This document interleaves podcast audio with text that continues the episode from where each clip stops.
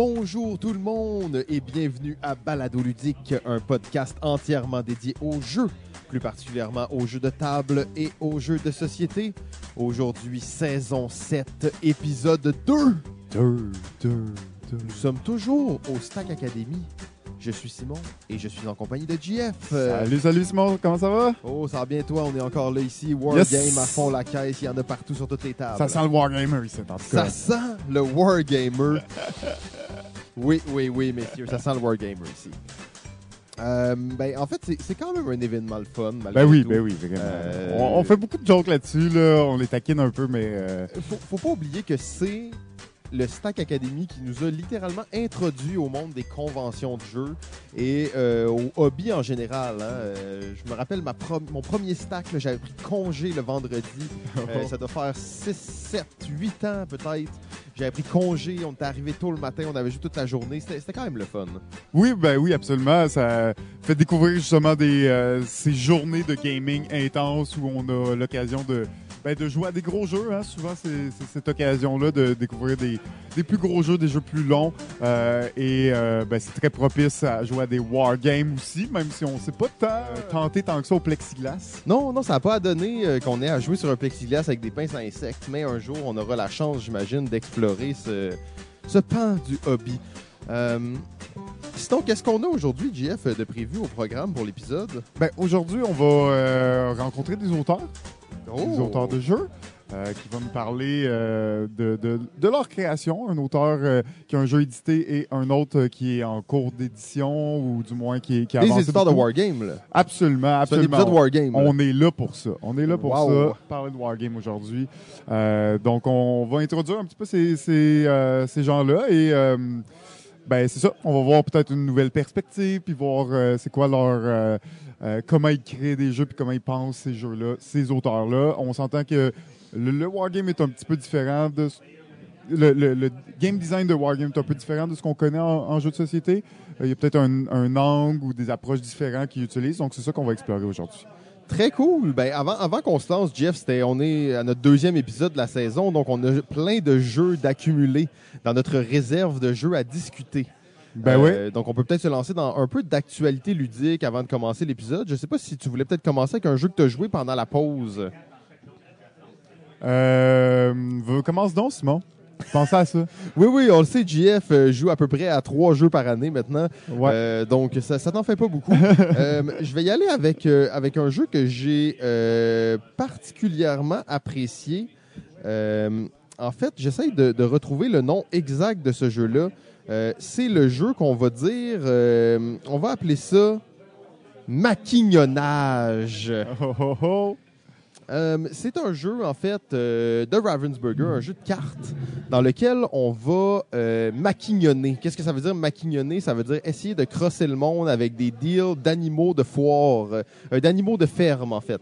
Donc, je vais te trader des vaches, tu vas me trader des chevaux, je vais te trader des poulets, tu vas me trader des chiens.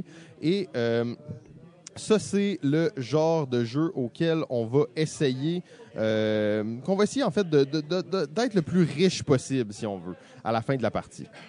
Et GF, en fait, ça tombe bien parce qu'on a joué ensemble à ce jeu-là. Ouais, absolument. Euh, un jeu un peu violent hein, quand même. Un jeu d'échange euh, où tu peux te faire vraiment avoir.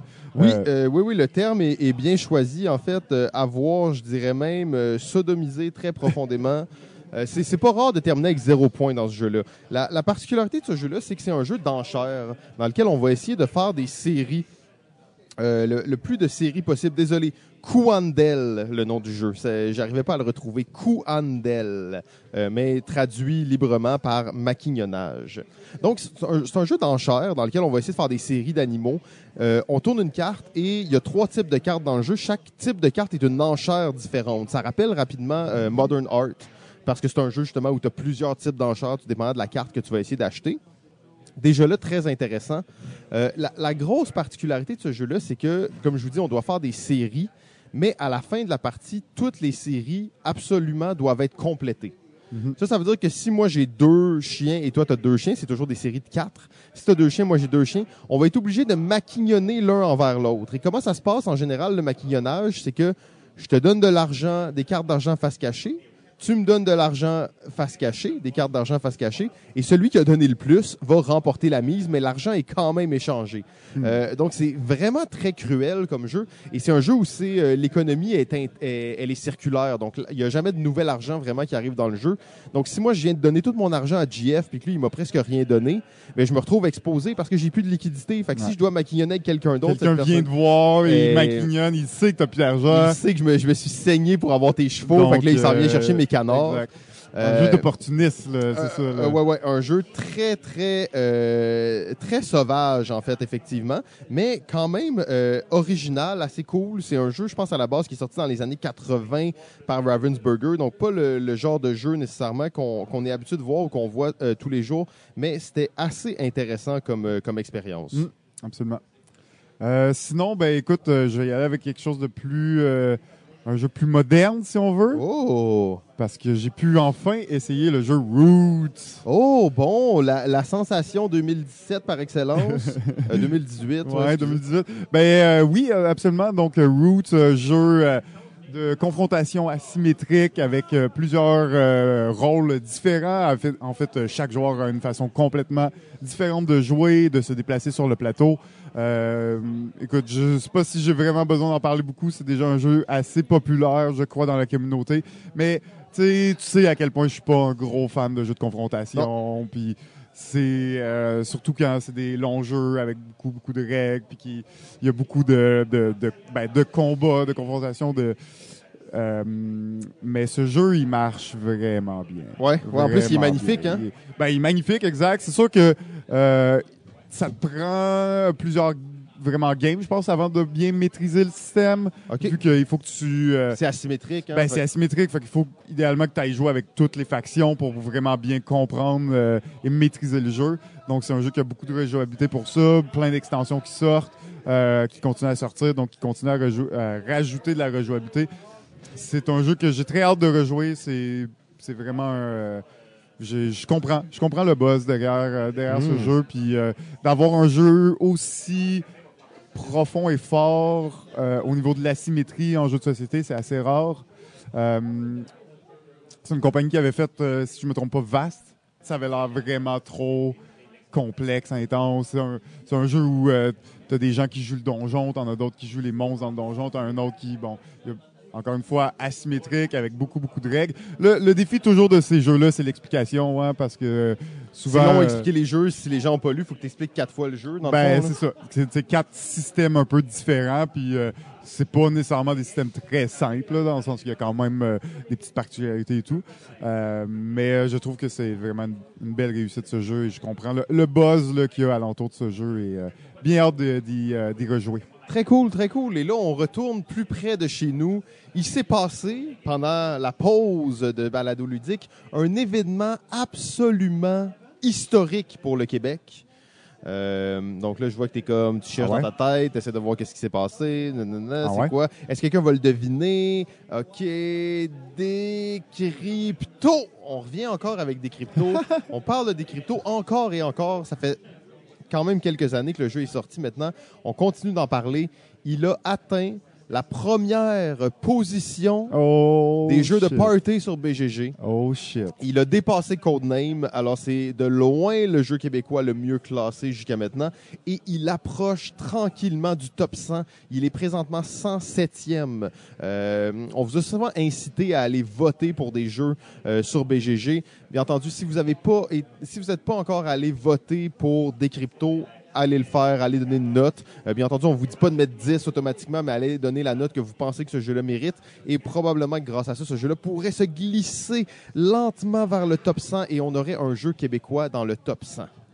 Hmm, c'est intéressant. Euh, effectivement. Et j'ai eu la chance de jouer avec l'extension de Oui. Decrypto. Je sais pas si tu as joué avec J'ai l'extension. pas joué, non. Euh, Euh, Laser Drive, ça. Laser Drive, exactement. Euh, j'ai reçu ça à Noël. Je suis allé dans un chalet. J'ai sorti des cryptos. Euh, ça reste un de mes classiques de chalet, des cryptos.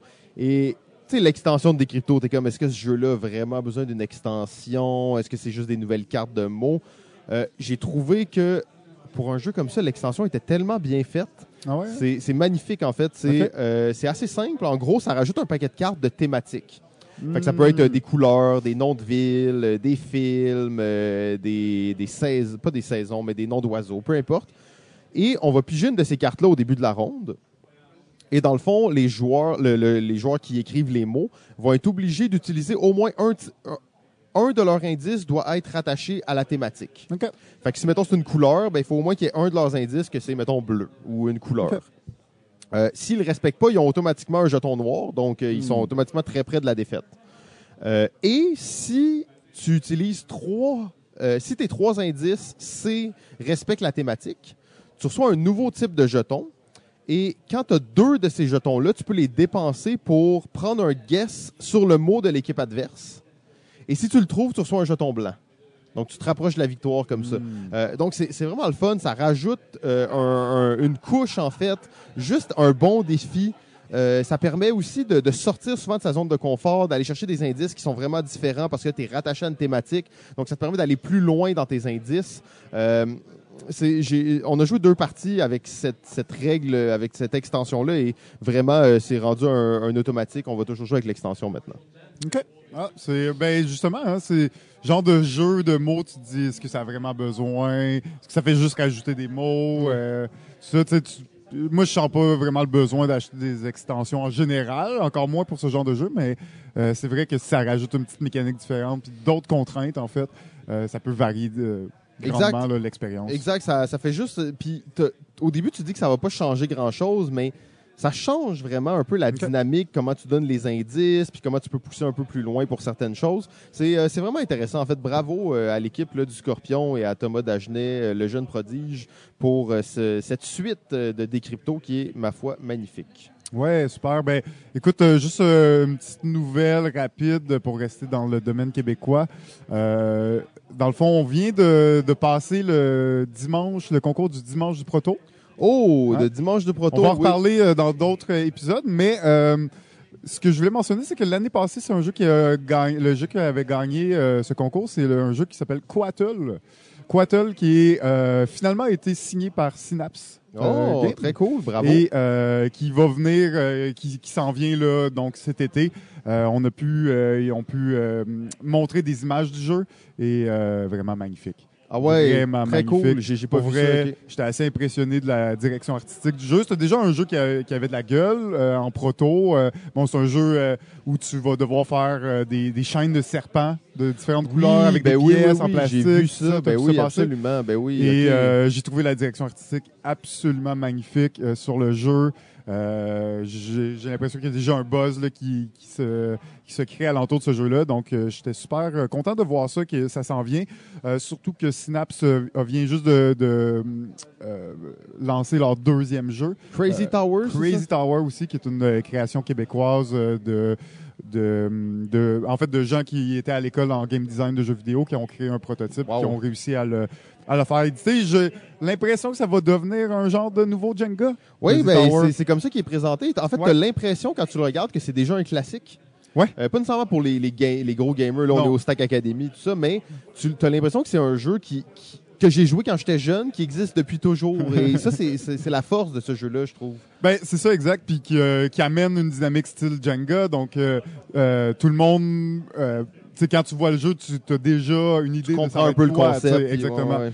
Euh, et j'ai l'impression que, ben c'est ça, j'ai l'impression qu'il va, il va faire sa place petit euh, à petit.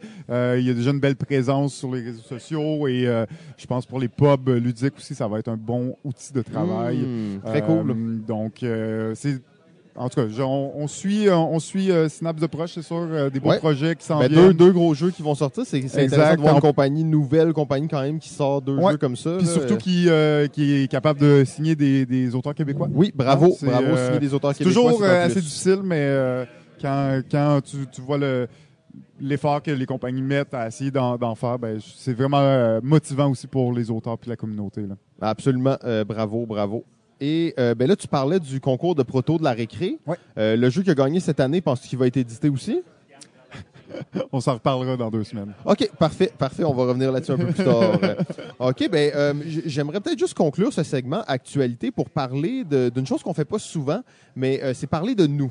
Ah. Euh, et tu sais, je veux pas euh, nous mettre trop sur la, la scénette, la sellette, bien entendu. J'aimerais juste parler d'une activité qu'on a faite il y a pas longtemps. C'est le Game Jam hybride euh, de Montréal Joue. Oh. Euh, donc, le Game Jam hybride de Montréal Deuxième Joue. édition. Deuxième édition, euh, belle activité organisée par Montréal Joue. Donc, un game jam, des gens vont se rencontrer. Ils ont, en gros, somme toute, 48 heures pour créer un jeu. Ouais, Euh, en dans- équipe. hein, En équipe. Nous, on était sept dans notre équipe, d'ailleurs. Et un jeu hybride. Donc, un jeu qui va utiliser autant l'aspect euh, plateau, l'aspect jeu de table et l'aspect applicatif, l'aspect jeu, euh, jeu vidéo, si on veut. Donc, vraiment un jeu qui va être à mi-chemin entre les deux. Ouais, Euh, comme tu l'as dit, nous, on était sept. Euh, on avait, si on veut, euh, trois, quatre personnes de l'industrie du jeu, de so- du jeu vidéo et trois personnes de l'industrie du jeu de société. Donc, on avait une équipe quand même assez balancée, assez intéressante. Euh, comment tu as trouvé probablement l'expérience de devoir créer un jeu en 48 heures? là? C'est intense. non, mais c'est vraiment le fun. Pour vrai, c'est vraiment le fun.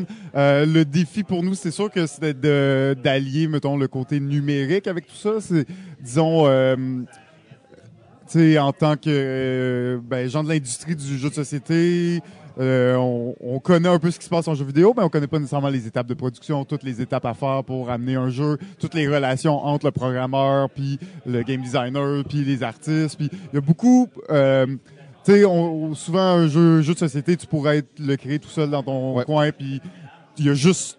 T'es juste relevant de toi, t'es juste, euh, il y a juste toi qui est là puis qui, qui- que tu peux te parler à toi puis qui va prendre les décisions, alors que dans un jeu vidéo, ben il faut que tu t'assures que tout le monde euh, se suivre. ben, se suivent, communiquent, puis que les interactions, c'est comme s'il y avait plusieurs genre petits départements qu'il faut que ces interactions-là soient bien claires entre eux. Euh, Puis le fait de le faire ben, dans une période de temps très limitée, ça fait qu'un petit changement se répercute sur tout le monde, mais il faut que les gens ils se retournent vite sur leur patin, comme on oui, dit. là. puis euh, ben il y a des changements qui sont juste plus possibles à un certain moment là, parce que en jeu de société tu pourrais le faire, mais là euh, ça fait euh, 12 heures que ton prog il, programme ton jeu, puis là tu dis euh, un petit changement ça. qui va tout changer, ça se peut qu'ils te disent non. Ça se peut très bien, effectivement. ça se peut très bien. Nous, euh, d'ailleurs, on avait une équipe euh, assez, justement, assez étrange parce qu'on était sept et on avait un seul programmeur. Oui. Euh, Euh, Juste une mini parenthèse, l'équipe à côté de nous était cinq et avait cinq programmeurs. Euh, donc, ça montre un peu les, les, les différences qu'il peut y avoir là, dans, dans les équipes. Ça, c'était quand même un, un exercice intéressant aussi de voir comment, des, comment le, le- si on veut, la, la composition de ton équipe pouvait tellement influencer le jeu que tu allais faire au final. Ben oui, absolument, parce qu'on avait aussi deux euh, personnes dans notre équipe assez expérimentées sur les jeux narratifs Oui. en jeux vidéo. Et, Et ça ben, l'a beaucoup influencé. ça hein. l'a forcément beaucoup influencé notre euh, notre création, notre jeu. Donc, on s'est enligné justement sur un jeu assez narratif. Euh, L'équipe euh, narrative là, a travaillé vraiment fort pour popper toutes les histoires. On avait peut-être fait un peu trop d'histoires pour le temps que les juges ont testé notre jeu. Ouais, ouais, ils n'ont pas bon. vu le, le 1 dixième de nos histoires. Non, dirais, exact. ouais.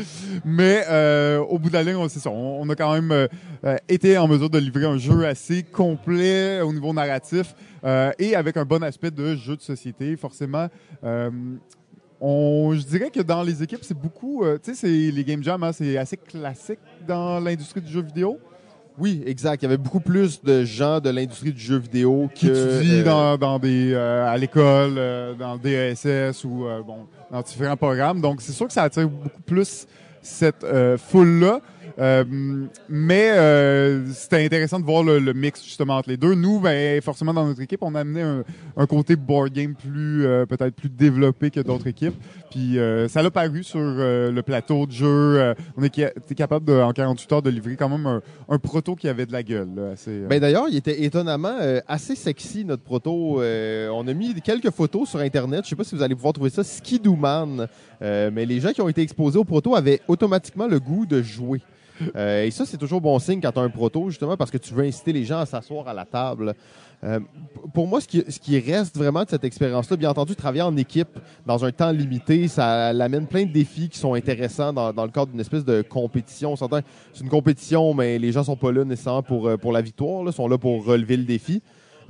Mais l'aspect de jeu hybride, on dit, OK, les jeux hybrides, c'est le futur, ça s'en vient, les jeux hybrides, mais on se rend compte à quel point c'est difficile de faire un jeu qui est réellement hybride. Euh, et je m'explique là-dessus. La plupart des jeux qui ont été présentés euh, au cours du Game Jam étaient, des jeux intéressants, des jeux quand même cool, mais on se rendait compte que c'était soit un jeu vidéo qui avait quelques mécaniques de jeu de table, mais qui pouvait être enlevé puis remplacé, ou vice-versa, c'était un jeu de table qu'on pouvait enlever toutes les mécaniques de jeu vidéo puis quand même que ce soit jouable. Donc le côté le côté hybride de la chose demande que les deux doivent être là automatiquement en synergie. C'est pas aussi simple que ça de trouver l'idée qui va faire que euh, les deux vont coexister de façon égale. Euh, et même que les deux vont, co- vont coexister de, et qui sont nécessaires. Ouais, là. interdépendant, euh, puis tu peux pas en retirer un. C'est ça, exact. C'est très rare, et c'est très difficile de trouver la bonne difficile. idée. On était souvent pris dans le truc de on, on, on change une règle, ben là, ok, là c'est plus un jeu vidéo. Là, on change une autre règle. Ah là, ben là c'est plus un jeu de société. Tu sais, on était tout le temps vacillant entre ah ben là le jeu de société a pris plus de place. Ah là le jeu- le jeu vidéo prend prend plus de place. Ouais. Puis c'était dur de trouver le, le juste milieu là qui faisait la, la- le bon lien entre les deux là. Exact. Je pense que notre prototype était pas si pire entre les deux, mais il y a plein d'éléments que c'est plus une question de circonstances. Est-ce qu'il était, est-ce que c'était un- une mécanique de jeu de table ou une mécanique d'application? C'était plus bon ben le programmeur avait le temps de le faire, ça va être dans l'application. Le programmeur a OK, pas le temps de le faire, on le met dans va le mettre en jeu. Fait que, c'était encore un petit peu vacillant. Tu vois que c'est c'est un gros défi. Fait que les jeux qui réussissent à le faire, vraiment bravo. Quand on y pense rapidement, on a comme pas l'impression que c'est ça le défi. Euh, mais comme tu dis, des fois, on travaillait une heure plus tard, on se rendait compte, ah, ben là, on n'a plus de jeu de table, c'est juste un jeu vidéo, ça sert plus à rien. Et on revenait. C'est en fait euh, une des questions qui a animé euh, le plus notre équipe au, Ouais. cours, au cours de la fin de semaine. Puis je trouve que c'est intéressant parce que c'est un défi qui est beaucoup plus grand qu'il en a l'air. Ouais, il faut dire aussi qu'on on était une équipe qui avait jamais vraiment travaillé ensemble. hein. Oui. On a comme réuni un peu deux, euh, deux mondes, Oui, deux mondes euh, ensemble. Euh, Il y avait des gens qui se connaissaient pas du tout dans l'équipe avant la fin de semaine. là. Exactement. Donc c'est sûr que ça rajoute un autre petit défi peut-être là euh, au niveau de bon l'habitude de travailler ensemble puis euh, tu- en tant que, que board gamer ben c'est des fois difficile de voir c'est quoi les contraintes du jeu vidéo puis euh, c'est quoi euh, tu as beau penser à une petite idée qui va changer mais ça peut changer beaucoup de choses beaucoup plus que ce que tu, tu peux Ouais. croire donc quand tu as à coordonner tout ça alors qu'il y a des zones encore de flou c'est euh, c'est pas si facile euh. Non, exact. Puis tu parles de ça, puis je veux pas trop euh, m'aventurer ou faire des généralités parce que c'est- pas ça le but, mais tu parles que c'est difficile pour nous de vraiment projeter comment le jeu vidéo, les étapes, l'implication de chaque personne. Mais on a remarqué aussi de l'autre côté que pour les gens de l'industrie du jeu vidéo, ils sont absolument clouless sur comment est-ce qu'un jeu de table devrait fonctionner. Là. Euh, je dis pas ça pour, tu sais, je sais qu'il y en a que c'est pas le cas, tout ça, mais en général, on dirait qu'ils pensent que le jeu de table va fonctionner de lui-même, tu sais, Euh, que ah ben tu mets des pièces puis ils vont s'animer ou je sais pas trop qu'est-ce qui va arriver, mais les mécaniques de jeu de table viennent moins naturellement ou peut-être ils sont vraiment portés à aller plus dans des clichés. Mm. Euh, et ça, je trouvais ça intéressant aussi de voir que oui, d'un côté, il y a une incompréhension, mais de l'autre côté aussi, il y a une incompréhension parce que le, le jeu vidéo euh, fait beaucoup de choses pour toi, automatise beaucoup de choses, alors que dans Ouais. le jeu de table, faut que tu faut que tu simplifies, faut que tu casses à son plus petit fragment parce que tu veux pas que ce soit fiddly, tu veux pas que le joueur ait trop de, calcul à faire, toutes ces choses-là. Euh, la gestion du hasard, c'est totalement différent quand elle est visible. Euh, donc, je trouvais que c'était c'était cool aussi d'avoir une équipe qui rassemblait les deux pôles. là. Oui, absolument. Ben, ça, au, bout de, au bout de la ligne, les game jams, on s'entend que c'est toujours un, un bon exercice de, de création.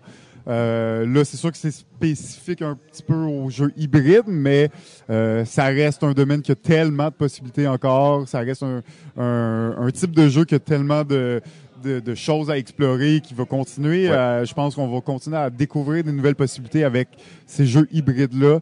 Euh, donc, c'est super intéressant de, là, de voir justement de- et de réaliser à quel point c'était pas si facile que ça, même si on se dit euh, on mettre une apps puis ça simplifie le jeu de société. Euh, C'est pas exactement vrai. ben, si tu veux avoir une app qui est juste comme un accompagnement, un peu comme le fait, mettons, Unlock ou des trucs comme ça, fine, c'est une chose, mais quand tu veux qu'il soit, qu'il ait une importance plus grande comme un, un petit peu plus euh, Chronicle of Crime, ben, euh, c'est quand même, euh, il faut que tu y penses, hein, il faut que tu y penses, c'est pas penses, si exact. évident, puis euh, je pense que, euh, c'est ça, dans les prochaines années, on va de plus en plus découvrir ce milieu-là, mais je ce que je trouve le fun aussi, c'est que tu rencontres les, les gens de jeux vidéo s'intéressent de plus en plus aux jeux de société, commencent à, à comprendre là, comment comment ça fonctionne, puis euh, donc il y a, un- y a un- vraiment un lien euh, qui se fait entre les deux médiums, puis je pense que le jeu hybride, ben, c'est là qui c'est un peu ça qui va réussir à rassembler les deux. Je pense pas que les gens de jeux vidéo vont commencer du jour au lendemain à faire du pur jeu de table, société et inversement. Mais euh, tu vas chercher des bons éléments d'un côté, des bons éléments de l'autre, tu les mets ensemble, puis je pense qu'il y a vraiment un grand potentiel là, dans l'avenir. Ben, très bel événement. D'ailleurs, bravo à euh, Montréal Joue qui fait ça pour la deuxième année consécutive. J'espère que c'est euh, un événement qui va se reproduire dans le passé. Moi, je suis Dans un futur. fan, euh, excusez-moi, dans le futur, oui. Euh, moi, je suis un, un fan pratiquement inconditionnel des Game Jam. D'ailleurs, on n'en parlera pas beaucoup aujourd'hui, mais c'était le Game Jam de l'ETS Jeux de société pour la troisième année consécutive. C'est un incontournable. J'espère que vous étiez là. J'espère que vous avez apprécié. On va revenir là-dessus en détail parce que ça aussi, c'est un incontournable pour moi. J'étais là avec mon équipe, mais on veut pas trop vous divulgacher le futur. Euh, c'est ça. Donc, euh, on attend toujours aussi vos copies de Pandémie Legacy saison 1. Euh, on veut organiser un game jam vraiment spécial avec les copies euh, terminées de Pandémie Legacy saison 1. Vous savez pas quoi faire avec. Jetez pas ça. Jetez pas ça. Dites-nous là, on va venir la chercher. On en a besoin de, mettons, 8. 8 copies. Pour l'instant, on en a deux, je crois. Donc, merci à ceux qui nous en ont envoyé. Euh, ben, ça- je pense que Jeff, ça fait Hey, le, le petit tour. dernier truc. Ah, ben oui, ben oui. On ça paraît que c'est le début de la saison. hein.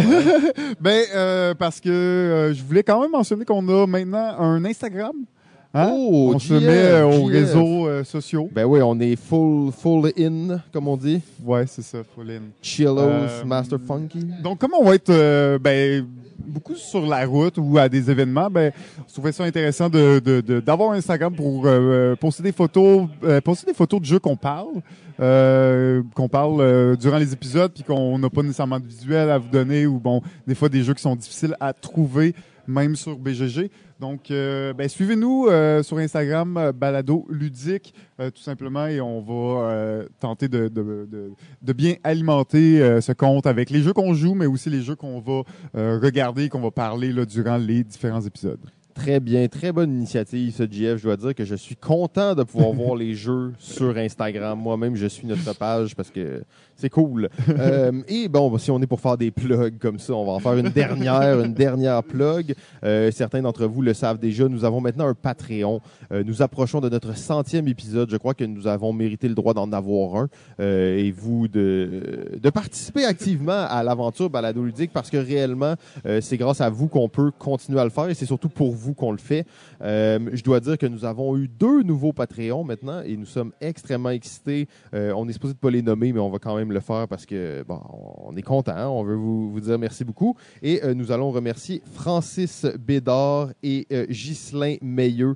Euh, merci beaucoup, messieurs, encore une fois, de, de participer activement, de rendre cette aventure possible. Nous allons pouvoir payer notre hot dog la prochaine fois que nous irons dans une convention. Et ça, c'est toujours très apprécié. Absolument, absolument.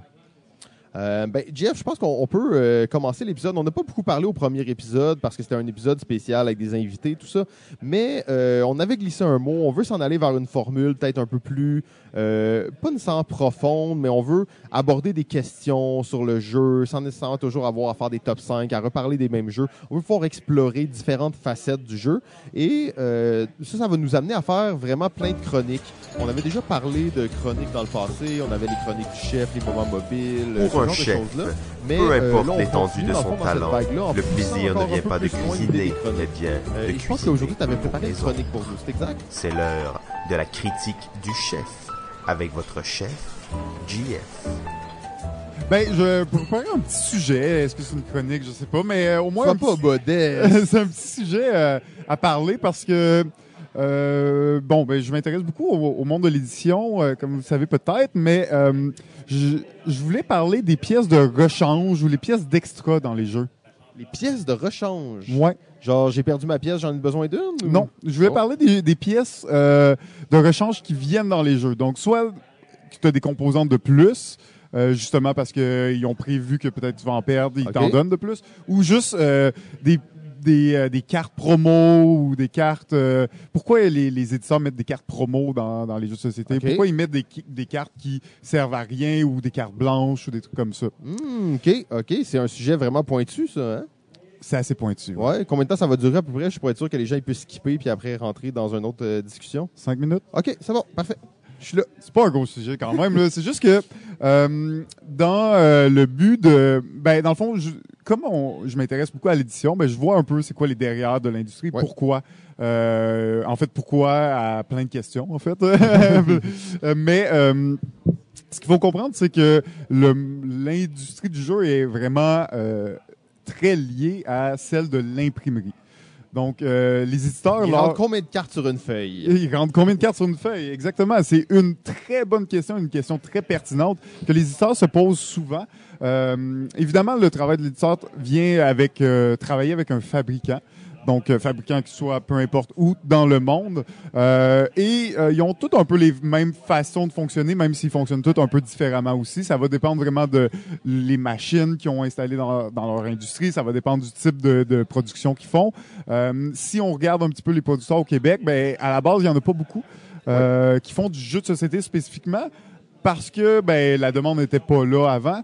Euh, mais aussi parce que les imprimeurs, en réalité, ce qu'ils font, c'est ils impriment du papier, là. ils impriment des livres, ils impriment des journaux, ils impriment. Tu sais, c'est ça leur expertise. tu sais. Par contre, pour faire un jeu de société, commencer à plier des boîtes, à commencer en carton, commencer à, à faire des punchboards, à avoir, à faire des in- inserts. Ben, tu sais, quand tu quand tu fais un punchboard, quand on ouvre un jeu là, puis que vous voyez une planche de carton avec toutes les, les, les pièces dessus qu'on va unpunch, ben ça c'est un moule qui a été fait spécifiquement pour le jeu, donc il y a eu des coûts liés à ça pour créer le moule, pour créer euh, le les fait pièces. que ton imprimante est bien alignée, que tes jetons sont bien au centre de tes trucs et que quand tu le dépunches, il se déchire pas tout, ça c'est une expertise qu'on pense qui est acquise, mais Exact. euh, elle n'est pas aussi simple qu'elle en a l'air. Exactement. Donc tout ça est réfléchi autant du côté de l'éditeur que du fabricant.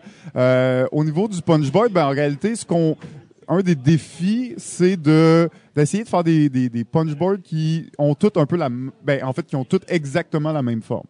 Ce que je veux dire, c'est que faire deux planches où tu as des pièces complètement différentes, ça va te coûter plus cher que faire deux planches où pas nécessairement que tu as les mêmes pièces avec les mêmes couleurs d'imprimé, mais que tu au moins toutes les mêmes Avant, formes. C'est des cercles aux mêmes places, c'est des carrés aux mêmes ça. places. Exactement. Fait que si tu as, disons, deux types de pièces, donc des carrés puis des cercles, ben, au lieu ben de faire chaque- ouais. une planche de cercle puis une planche de carré, ce que tu vas faire, c'est que tu vas essayer de splitter en deux, Hmm. puis faire en sorte que ben, tu as autant de pièces rondes sur une planche que l'autre. Ben, en fait, que tes deux planches soient identiques. Parce que ça, ça fait en sorte que tu as moins de mani ben, le- le- ton imprimeur a moins de manipulation à faire pour faire tes planches. Et ça, ça réduit de, de euh, grandement les coûts. Euh, et ça, c'est à calculer, c'est super important. C'est toujours dans la réflexion de l'éditeur de réduire les coûts, on s'entend. Et Oui, d'optimiser le travail. ben, façon, l'optimiser, puis de euh, plus tu économises sur ton coût de production, euh, meilleur euh, le prix tu peux le mettre à la fin et bon, tu peux faire aussi euh, de l'argent. Mais c'est ça qui arri- c'est ça qui arrive. C'est beaucoup lié aux contraintes de, de Parce fabrication. qu'on revient à la question initiale, là, qui est pourquoi est-ce que les jeux ont du matériel supplémentaire, Exactement. des cartes blanches, des cartes promo? Donc disons que tu fais tes deux planches, puis là tu te rends compte que tu as une pièce de trop. Ouais, il y le a fond, un t'en as jeton pas- rond. Il y en a qui- un jeton sert à rond rien. là, qui sert à rien. T'en as pas besoin dans ton jeu. Mais tu vas quand même le faire couper. Tu vas quand même le faire produire. Il va- tu vas quand même imprimer dessus, là, au final. Tu vas quand même le, il va quand même être là. Il va être quand même un- au pire, tu vas rien mettre dessus puis ça va être un jeton blanc. Puis ben tu vas l'unpunch mais ça va être un jeton blanc où il va y avoir rien parce que tu veux justement avoir des des punches euh, identiques. Donc de là vient un peu, des fois, ce qu'on peut voir justement, des pièces d'extra ou des pièces qui servent à rien, des, des, tu unpunch des, des jetons blancs qui a rien imprimé dessus. Ben, c'est pas pour rien, il y a une raison pour ça. Et c'est un peu le même principe avec les cartes, dans le sens où, euh, bon, dépendamment de la grosseur de tes cartes, tout ça, il y a plein de standards au niveau de ça, mais euh, c'est des planches, hein. Les cartes, euh, c'est, c'est des grosses feuilles, euh, des grosses planches de de papier où ils impriment là-dessus. Puis il en Euh, rentre un certain il nombre, verticalement, horizontalement. Exactement.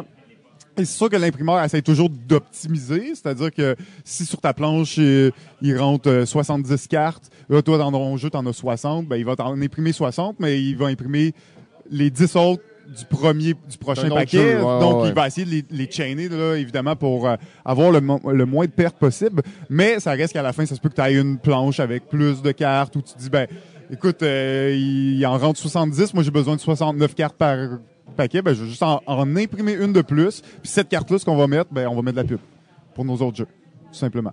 Ou on va juste. C'est pour ça que euh, des fois, on a des cartes de pub ou des choses comme ça. Exactement. Si jamais on va jamais prévoir d'en mettre, on va juste le faire si on a la place. arrive. Si ça arrive.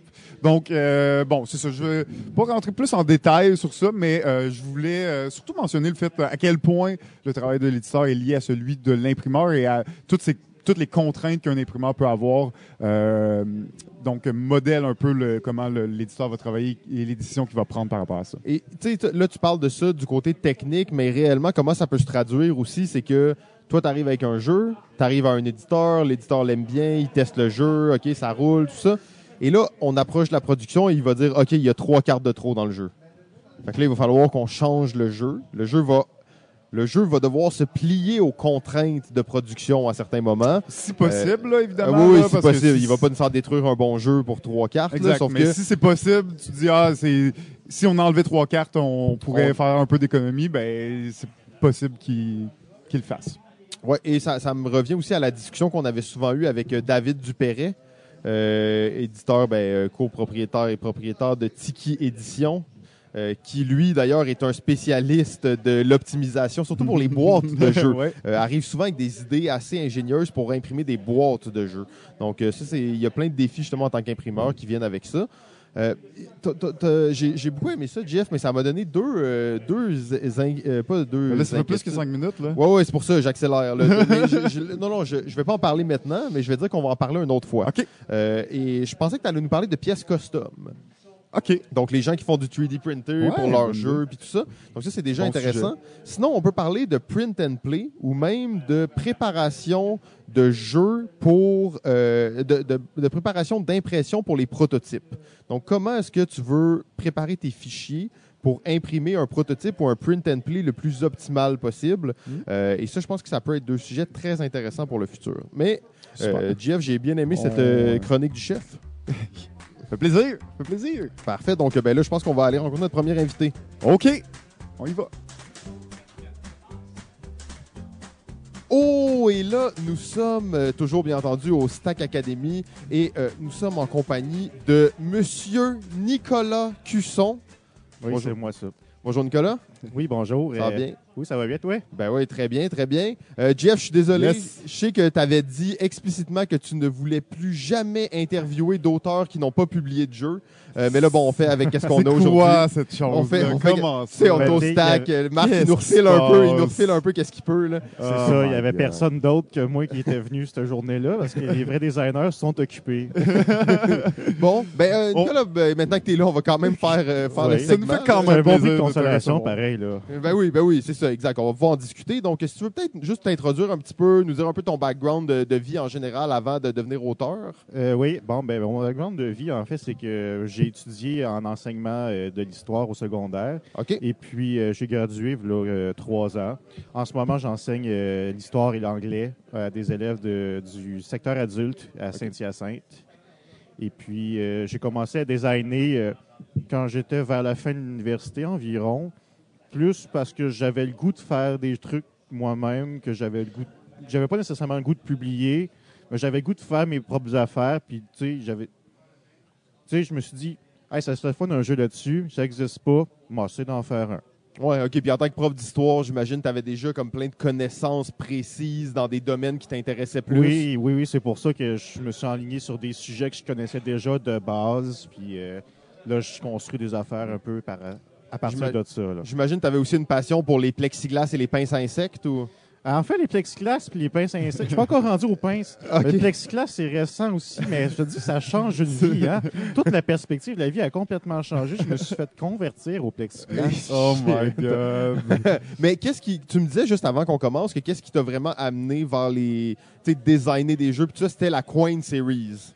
Ouais, euh, en fait, le coin série, euh, c'est sorti. Quand c'est sorti, euh, j'avais vu passer ça dans, dans les nouvelles, des jeux de société, puis tout ça. Là, euh, j'étais pas trop intéressé au début parce que le sujet était vraiment weird. C'était la- le Andean Abyss, l'insurgency in Colombia.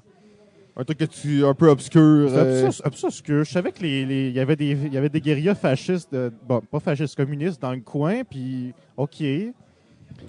Là, à un moment donné, je suis comme, ok, je vais l'essayer, je vais l'acheter. Je ne savais pas c'était quoi. Il y avait des bons, il y avait des bons ratings. J'essaye ça, j'ouvre les règles, je comprends fuck all. je comprends fuck. Euh, Tu sais, le new. Un coin, c'est pas vraiment un jeu pour introduire quelqu'un au wargame non. je connaissais déjà euh, Twilight Struggle puis Labyrinth de, de Volco. Puis là, j'arrivais avec ça, puis j'ai rien compris la première fois que j'ai joué. fait que je l'ai laissé de côté pendant une couple de mois. Là, à un moment donné, j'ai dit, je vais, je vais, je vais l'essayer pour vrai, là. Je suis pas con, je vais être capable. Ouais, je suis quand même prof, là. fait que je joue, puis euh, ben, c'est le fun, puis tout ça. Puis là, je me dis, hey, euh, c'est un bon système qui pourrait s'appliquer pour toutes sortes d'affaires. Puis là, à ce moment-là, il y en avait d'autres dans la série qui avaient commencé à à sortir. là, c'est sûr qu'il y avait un gros potentiel de série. Puis devenu comme c'est devenu chez GMZ, rendu quoi, level, au, au niveau 14 de, volume de sortie. Fait je me suis dit, bon, ben, je connais très bien l'histoire canadienne, je suis en train de l'enseigner dans ce moment-ci. Là, je vais faire. euh, on a eu une rébellion au Canada, ça fit dans le sujet. Fait je vais essayer de faire un coin sur la rébellion des Patriotes. J'ai commencé là-dessus. Là, ça s'est compliqué. À fur et à mesure que je travaillais là-dessus, affiné mes connaissances aussi, veux, veux pas. Là, je veux pas dire que j'étais- là dans le temps. là. Ben, peut-être juste avant qu'on aille trop dans le détail de tes propres jeux, euh, parce que nous, on n'est pas un podcast de Wargamer. Là. Fait que quand on parle de la Coin Series, ça a l'air vraiment euh, clair pour Ouais. tout le monde, mais qu'est-ce qui caractérise, mettons, la Coin Series? Euh, Qu'est-ce qui fait que c'est une série unique en soi? Là? Ce qui caractérise cette coin série, c'est que c'est. euh, premièrement, c'est un genre de jeu asymétrique. Chaque joueur a une faction différente qui peut faire des actions différentes, qui a des conditions de victoire différentes. Le but, ce qui est intéressant là-dedans, c'est qu'ils ils interagissent tous sur la même arène. Puis là, ils se tirent un peu la couverte chacun de notre bord pour gagner. Puis c'est toujours un sujet euh, historique où là, euh, il y a un, un insurgent et un contre-insurgent, d'où le nom Coin, Counter-Insurgency. Ah, OK, cool. Très bon. Nice. OK, fait qu'un genre de route, là. Ouais, un genre de route, dans le fond. OK, c'est bon, bon c'est bon. Ben, là, tu parlais justement que tu avais l'idée de euh, travailler sur une rébellion euh, canadienne. Oui, la, la fameuse rébellion des Patriotes qu'on connaît grâce à euh, M. Falardeau avec son film. Absolument. Et euh, là, je commençais à travailler là-dessus, fait mes affaires. Là, je me rends compte évidemment que, euh, comme euh, Marco Poutré sur euh, Prélude to Rebellion, ben il n'y avait pas moyen pour la faction canadienne-française de gagner anyway. C'est quoi le but de jouer un jeu? C'est quoi le but de jouer un jeu ce que tu vas perdre? T'es sûr de perdre. OK, bon. Euh, j'ai un peu explosé ma, ma vision de la chose. J'ai repris un step back, puis là, hey, je me suis rendu compte que c'est un. En fait, c'est un épisode dans un conflit encore beaucoup plus grand, dans Mm. lequel où c'est le, le- en fait c'est le libéralisme politique qui fait son entrée sur la scène politique canadienne à cette époque-là. Puis il n'y avait pas juste les, les patriotes de Papineau, il y avait aussi le monde en Ontario qui était là-dedans avec euh, le Lion Mackenzie, qui était le grand-père du premier ministre Mackenzie. Mais là, je vais trop loin pour ton podcast. Non, non, mais c'est bon, mais en même temps, c'est que là, tu nous dis, dans le fond, que c'est plus large que la révolte des patriotes qu'on connaît Ouais. comme un peu de nom. Fait que, tu sais, quand je l'introduis à des Québécois, je parle que c'est euh, juste la rébellion des Patriotes. Là, quand ils le voient, ils font Hey, il y a l'Ontario là-dedans. Je dis Ben oui, l'Ontario là-dedans. Elle a un rôle à jouer sur ce qui se passe aussi au, Québec, puis vice-versa. Et puis, ben, en fait, le fait que les Ontariens soient là, ça donne une shot aux Québécois de gagner aussi. Là. Fait que là, dans le fond, en changeant un peu le, le scope de ton jeu, Ouais. les Canadiens français peuvent gagner. C'est ça que tu es en train de me dire. C'est ça, ils peuvent gagner, mais on se dira, ils, ils peuvent pas gagner de manière euh, en rébellion armée. On- Ils vont gagner. La seule manière de gagner, c'est la manière qu'ils ont gagné historiquement. Ce que je considère qu'ils ont gagné historiquement, c'est qu'ils ont tranquillement, pas vite, ils se sont appropriés les institutions politiques canadiennes, canadiennes qui ont été imposées par les Britanniques dans le but de, se créer, de créer un système où ce que la culture française pouvait survivre. Et dans le fond, c'est ce que le joueur canadien-français fait dans ce coin-là, qui s'appelle Of Snow and Liberty d'ailleurs. C'est d'essayer de faire survivre la culture canadienne-française à travers les aléas politiques de la période anglaise. Cool, là. ça a l'air vraiment, euh, vraiment intéressant. Ouais, ouais, vraiment intéressant. Ben, comme euh, dans le fond, tu t'inspires du coin, j'imagine qu'il y a quatre factions dans ton Oui, jeu. il y a ou- quatre factions. Comme je te dis, tu as la faction canadienne-française. Tu as les, euh, les réformistes euh, anglais qui sont plus euh, concentrés en Ontario. Tu as les, les fameux Tories qui veulent rien savoir puis juste faire de l'argent. Puis le gouverneur, qui lui, sa tâche, c'est d'essayer de garder ça calme au Canada puis de faire de son mieux pour que ça, ça reste calme. Mais il faut que les Canadiens français se ferment leur gueule puis statu quo, gang, statu quo. Mais D'ailleurs, j'ai co- j'ai cru comprendre que le gouverneur était un rôle assez spécial dans ton jeu. Là. Oui, c'est euh, c'est un, c'est un- c'est la faction contre- contre-insurrectionnelle. Mais c'est pas. Son but, c'est pas d'éteindre la rébellion, c'est d'empêcher qu'elle arrive. Hmm. Puis là, il faut. Il va, les, il va laisser faire les acteurs politiques parce que lui, il, est au-dessus de ça. Il est au pouvoir. C'est lui qui décide pareil. Il a le dernier mot de tout. Il va donner des nananes à une faction qui, qui fait son affaire pour le moment. Puis là, ah là, non, non, je t'aime plus, toi. Je vais donner des nananes à l'autre. Hmm. Ah, ça a l'air. euh, Ça crée vraiment- des interactions entre les joueurs. Oui, parce qu'en fait, le, gouverneur est un allié potentiel pour tout le Pour tout le monde. ouais. Hmm, cool. Puis c'est quand même lui qui a le gros du bout du bâton, c'est lui qui a toutes les ressources. Si t'es pas ami avec le gouverneur, ben t'es dans le schnout. Et là, on, on parle de ce jeu-là. Tu disais au début que tu te lançais un peu. euh, il n'y avait pas de jeu qui existait sur ça. Tu aimais le système. Tu as dit, bon, ben, je vais faire ma propre version pour, pour le plaisir, pratiquement. Mais est-ce que ce projet-là, il, si on veut, il, devient de plus en plus sérieux? Est-ce que tu as été le présenter peut-être à GMT, ce genre de choses-là? Ou... Euh, ben, il est devenu de plus en plus sérieux dans le sens où ce que, je l'ai monté, puis il s'est rendu, il est devenu jouable. On l'a essayé au stack de- depuis trois ans déjà. Et puis, euh, Morgane Gouillon-Retty, qui était euh, le designer de Pendragon, euh, l'avait vu, l'avait s'était intéressé à ça. Et puis, euh, elle m'a proposé de m'aider là-dedans, de, de se servir de son statut de designer publié pour euh, me plugger chez, GM Ok. chez GMT. Ça a fonctionné au final. J'ai eu ma plug chez GMT. J'ai travaillé avec un développeur, Jason Carr, qui a publié Gandhi dernièrement avec euh, Scott Mansfield. Ben, Jason était vraiment dans le jeu, puis tout ça. On le développait. Le but, c'était qu'il y ait de quoi de vraiment le plus proche possible d'un produit fini avant de le présenter à Gene, à Gene Billingsley. Et puis, euh, lorsqu'on le présentait à Gene Billingsley, euh, je pouvais pas être présent parce que j'avais de l'école, puis c'était en Californie. J'aurais aimé ça. mais- On sait que les designers de jeux Ouais. amateurs, c'est pas les gens qui pognent des avions pour traverser le pays. là, à un moment donné, ça va peut-être être aussi glamour que ça comme métier. là. Bref. Dans euh, le Wargame, je suis pas sûr. mais Gene, Gene, sur les commentaires que, que, que Gene a fait, Gene a dit que c'était un excellent jeu avec une histoire vraiment intéressante Cool. à raconter qui, euh, qui, qui pouvait attirer quelqu'un dedans. Mais le, juste le sujet dit pour la- le publiciser, c'était pas assez pour le marché américain pour intéresser ça dedans. OK. Sais, ce serait comme un- En fait, pour l'acheteur lambda américain, ça aurait été euh, prendre une chance qui aurait été une- un bon guess, mais il voulait pas miser sur prendre une chance pour faire de l'argent. OK. Mais là, ça veut pas dire que le jeu nécessairement est voué à mourir. Non, le ou, jeu euh, n'est pas voué à mourir. En fait, euh, ils- on a proposé beaucoup de choses en, en contrepartie que je pouvais faire. Et là, on m'a proposé de changer, de créer un nouveau système de jeu où ce que ça serait un coin plus politique, un coin moins rébellion euh, contre insurrection. Donc, un nouveau type de coin? Ouais, ou- un genre de nouveau type de coin ou quelque chose qui aurait la vocation d'être dans la même lignée, mais avec des sujets plus euh, moins violents, mettons. OK. OK. On m'a m'a aussi dit, euh, vu que le sujet du Canada, il- c'est quand même le même sujet, que ce soit dans un système ou un autre, il faudrait que je parte avec un, un sujet qui a plus de gueule puis qui a plus de bombes qui intéresserait, qui intéresserait plus. Puis ils m'ont suggéré on the side que on n'a pas de jeu sur la Révolution française. Fait que, euh, comme, boy, OK, boy, euh. euh, OK, je vais essayer de faire de quoi? Là, étant donné que je suis pas français, je suis gar- c'est garanti que les Français vont me rentrer dedans, mais que ça sorte si ça sort un jour. Puis, euh, Fait que là, Je- tu travailles là-dessus, c'est ouais, ça? je suis en train de travailler là-dessus. Là, ça s'enligne sur euh, une affaire qui. euh, ça va jouer beaucoup par euh, des main cartes qu'on se construit nous-mêmes qui représentent des politiciens qu'on va essayer de d'aller recruter pour notre camp, soit les Jacobins, tout ça, et tout en évitant qu'ils se fassent trancher leur tête. Très cool. Ben, en fait, euh, ah oui. Ben, je, je me demandais, en fait, euh, quand tu design... C'était quoi le plus grand défi pour toi de designer un jeu asymétrique?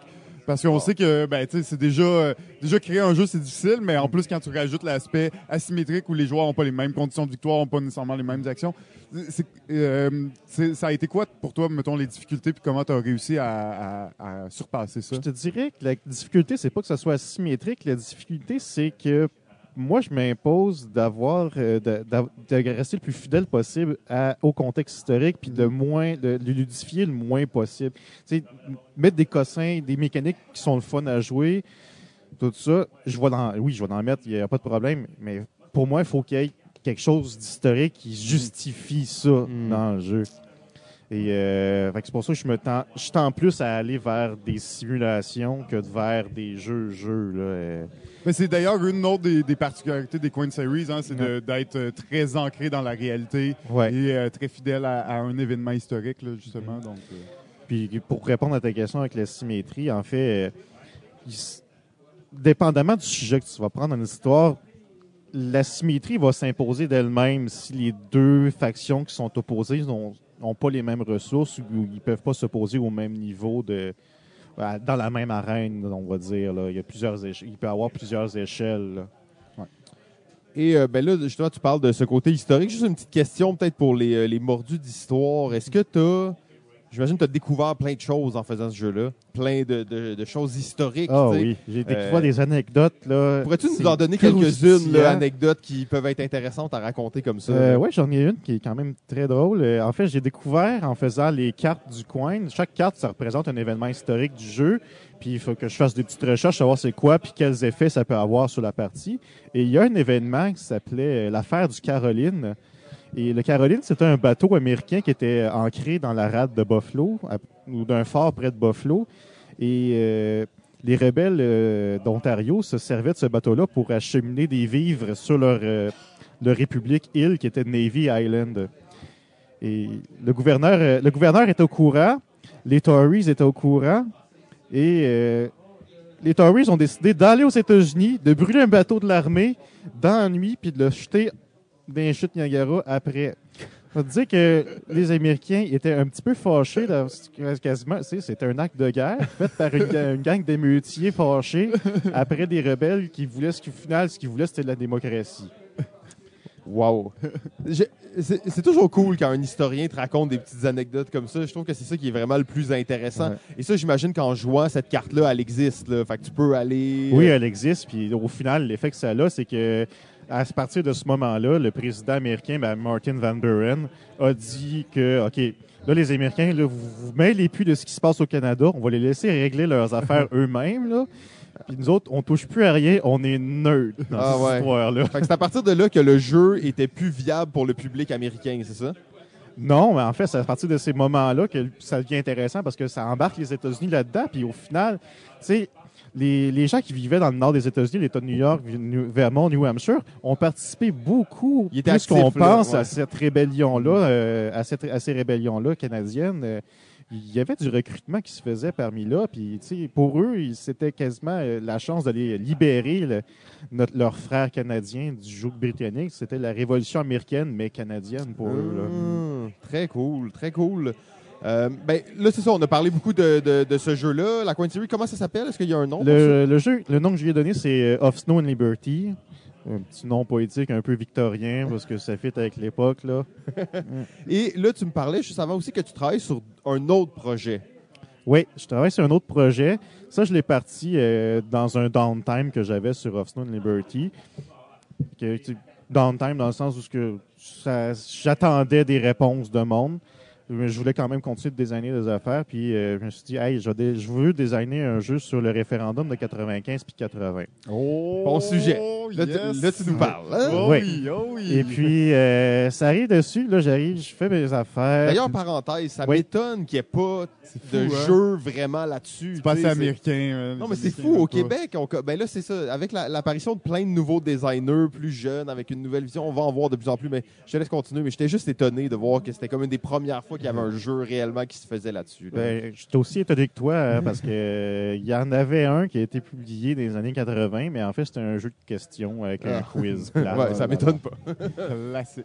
un classique années 80 euh, avec un petit carton cheap. mais bref, bon, je commence à designer ça. J'essaie de, je m'essaie de me coller le plus possible à ce qui se passe historiquement avec les mécaniques, comment ça fonctionne, aller euh, faire une élection des années 95. Et puis euh, là, je me rends compte que je peux pas avancer tant que j'ai pas un système électoral solide. Oui. Et puis là, c'est à ce moment-là aussi que j'éclate ma, ma vision de la chose. Il se dit, je vais faire un système électoral, je vais faire un système de jeu qui est capable de simuler une élection it, Au Québec. au Québec. Ah ouais, ok, c'est encore Donc plus là, c'est rendu là. un jeu qu'on peut faire. Ce jeu-là, ça s'appelle Sortir le vote.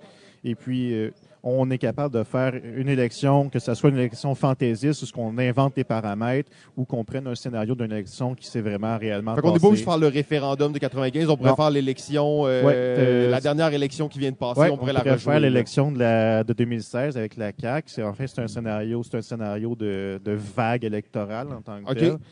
Et puis, euh, ça, ça se joue à quatre. Il y a- des scénarios comme celui des référendums qui peuvent se jouer à deux. A d'autres scénarios qui, c'est, mettons, les élections. L'élection de Jean Charest en 2003, ça, ça se joue à trois. J'ai pris les six plus grands partis au Québec. Puis, euh, étant donné que des fois, il y a des groupes de jeux qui veulent avoir plusieurs personnes, allez-y, essayez-le. Vous allez voir qu'est-ce que ça donnerait s'il y aurait six partis qui auraient des shots à, être, euh, à gouverner. Ah. Ben, ça donne que c'est toujours des gouvernements minoritaires. OK, fait que c'est un genre d'outil, c'est vraiment comme tu dis, totem oui, la simulation. outil puis- simulation. Puis ça, c'est un peu une déformation professionnelle d'enseigne- en enseignement. Je veux pas euh, arriver, puis tu sais, le, pour moi, un jeu- historique, un wargame, c'est une occasion d'apprendre l'histoire. Euh, est- faut que ça ressemble à la vraie histoire pour qu'on l'apprenne la vraie l'histoire qui est là. euh, tu sais, Ça se résume pas, ça se résume pas à tirer des dés puis ah j'ai pogné 6 fait que j'ai gagné. là. Ouais, ben, c'est un bon point. C'est un très bon point. Et Ce jeu-là, est-ce qu'il a été, euh, est-ce que tu l'as testé de façon assez euh, Oui, je l'ai- exhaustive? Je l'ai ou- testé de manière exhaustive depuis déjà deux ans. Euh, ça se joue, ma mère a compris les règles, fait que c'est c'est capable, c'est quand c'est- ça se joint grand public. C'est le bon test. hein? des bons tests. Euh, ben, c'est c'est vraiment des projets intéressants. J'espère que c'est des projets qui vont voir le jour. Euh, Euh, ouais, ben pour le ouais. celui-là, je suis encore à la recherche d'un d'un développeur, fait que là je fais un petit peu de publicité là. Ah, OK, ben oui, c'est bon. On connaît peut-être des développeurs qui seraient intéressés de travailler là-dessus. On va te, on va te revenir là-dessus éventuellement. Euh, là, je sais qu'on dit à nos invités d'a- d'amener un sujet euh, Ouais. qu'on peut discuter, mais avant tout, j'aurais une dernière question pour toi parce que tu as ouvert la porte juste, euh, juste av- euh, dans, ta- dans ton dernier, euh, dans ta dernière intervention. Tu parlais de euh, pour étudier l'histoire, pour l'apprendre, ça prend des jeux qui sont des simulations, pas juste des jeux de, hasard, si on veut. Donc, pour toi, le, jeu est un outil d'apprentissage à un certain point. Là. Oui, ben, ça peut être un outil d'apprentissage pour apprendre le sujet, apprendre, tu sais, mais c'est aussi un excellent outil d'apprentissage à juste simplement socialiser. Puis là, tous les jeux peuvent aller là-dessus. Euh, avec mes élèves euh, aux adultes, on a une période à la fin de la semaine, la dernière période du vendredi, où ce que gang, on joue à des jeux de société. Puis euh, c'est à une époque où ce qu'on est tous scotchés sur notre cellulaire. C'est un moment où que tout le monde, personne ne le regarde, son cellulaire, ils sont concentrés sur le jeu, ils interagissent physiquement avec les autres, puis c'est un, moment de socialisation tellement important à cette heure. Ah, c'est une belle, des euh, jeux, une là. belle, euh, une belle expérience réelle, là, justement, de comment le jeu peut mettre les gens Ouais. ensemble. J'aime ça entendre un prof qui parle de Ouais. ça. C'est un sujet qu'on aime beaucoup ici, l'éducation, le jeu, l'apprentissage par le jeu, comment le jeu peut faire sortir les gens de, des écrans, justement. Donc, euh, c'est vraiment cool. Euh, Jeff, t'avais-tu une dernière question avant qu'on passe au sujet du jour? ou- Euh, non, je pense qu'on peut y aller. On peut y aller directement. En fait, ben, Nicolas, on va te laisser nous introduire ta question Euh, de- question. du jour. Ben, je vais te dire que la question, tu sais, je l'ai, je l'ai improvisé un peu à la dernière minute. Ouais, c'était pas clair quand- je te l'avais demandé, hein, ouais, mais ouais. j'avais pensé- j'ai pensé un peu, puis tu sais, avec mon expérience avec Osno et Liberty, puis tout ça, la cri- principale critique qu'on m'avait faite, c'était pourquoi tu sors tout le temps des sujets bizarres que personne ne s'intéresse? Ben là, je vais te dire, le dernier sujet le plus bizarre que j'ai fait en design, qui est sur le coin de ma table, mais je touche pas vraiment, j'avais designé quelque chose sur la grève étudiante de 2012. Là, tu parles de niche, de niche, de niche, de niche, puis même que du monde qui vont acheter, ils vont l'acheter juste pour le brûler. Là. Mais en, en fait, là, ça amène deux questions, probablement. Les, les- les thématiques bizarres. Euh, que- pourquoi il y a des gens qui designent sur des thématiques bizarres? Qu'est-ce qui fait que ça existe? Mais toi, tu amènes un, un sujet pour moi qui est encore plus profond. C'est tu fais des jeux qui sont pas sur des thématiques bizarres. C'est juste qu'on s'entend que ça vise pas le marché américain ou le marché français. Ça vise le marché québécois, Ouais. qui est peut-être un petit marché, mais ça parle de notre histoire, de notre culture. Ouais. Et pour moi, c'est pas des thèmes bizarres. C'est des thèmes peut-être que on n'a pas nécessairement le marché pour supporter ces thèmes-là. Mais quand tu me parles d'un jeu sur la grève étudiante, je suis comme, waouh, je veux voir ça, je veux jouer à ça, je veux voir comment ça s'est passé. Surtout venant d'une perspective de simulation, ben, tu veux pouvoir réessayer des choses, re- réécrire notre propre histoire et la redécouvrir. sais. Parce que l'éducation, l'apprentissage par le jeu, c'est ça, a- ça a une valeur très grande pour moi. Là. Oui, bien, effectivement. Là, euh, En fait, la, la question que je me pose, c'est on a-tu besoin de tout le temps ressasser les mêmes thèmes? On a-tu besoin de toujours avoir un 20e jeu sur la Deuxième Guerre mondiale? Euh, on a-tu besoin d'un film sur la Deuxième Guerre mondiale? Euh, ça, ça vient, ça, ça va dans la partie. euh, on peut s'intéresser à d'autres choses en histoire, on peut s'intéresser à d'autres sujets qui vont nous ouvrir les yeux. Puis aussi, comme tu l'as, super bien mentionné, c'est nos histoires, ça. C'est le. J'ai des frissons, Le, là, jeu, le jeu en tant que tel, c'est pour le designer, c'est comme une œuvre d'art. Puis ça raconte notre affaire, c'est culturel. Le jeu peut être une expression de notre culture. Et puis, en fait, il faut juste qu'on ait assez de personnes derrière nous pour supporter cette culture-là, pour qu'elle puisse fleurir. Là. Ouais, ben c'est vraiment cool. En fait, j'ai réellement des frissons en fait en parlant de ça, euh, comme mes bras en témoignent. Ouais, je vois ça. Là. Euh, ouais, ouais, ça, non, mais je suis vraiment excité. Ça, ça reste toujours à la fin de la journée, c'est une question un peu de cash, tu sais. Ouais. C'est comme. OK, faut, faut que je vende mes jeux, faut que je fasse du cash. Après, est-ce qu'on pourrait imaginer un monde dans lequel des gens investissent du temps dans des jeux qui ne sont pas là pour faire du cash? Je sais pas si c'est un peu idyllique comme idée. Ben, je vais te dire que la, le design- la majorité des designers, euh, qui- si tu en parles avec Carl Paradis, il va te le dire, on fait pas ça pour le cash pantoute, on est payé pour des pinottes. Ouais, au pour final, le temps qu'on met dedans, au final, on est payé pour des pinottes. Mais la vraie, la, vraie, la vraie reconnaissance là-dedans, c'est- de l'avoir fait, puis d'avoir réussi à publier quelque chose, puis que les gens le connaissent, puis qu'on a donné du... on a... Je ne vais, je vais pas dire donner du plaisir parce que ça va être ambigu, là, mais... sais, grâce à nous autres, grâce à notre idée, nos, nos affaires en carton ont fait que des gens, un soir, quelque part dans le monde, ont eu beaucoup de plaisir. Là. Ah, ben ça, c'est une Ouais, belle... exact. euh, Puis le jeu aussi euh, permet de découvrir euh, certains sujets euh, justement historiques qu'on n'aurait pas nécessairement euh, on serait pas nécessairement intéressé. Justement, je pense que la Coin Series le fait bien. Elle nous intéresse euh, plus en profondeur sur certaines crises, puis elle nous l'a fait comprendre. Euh, le fait d'amener des thématiques québécoises, c'est super euh, intéressant pour moi parce que c'est justement quelque chose qui est peu exploité et qui est peu connu à l'extérieur du Québec.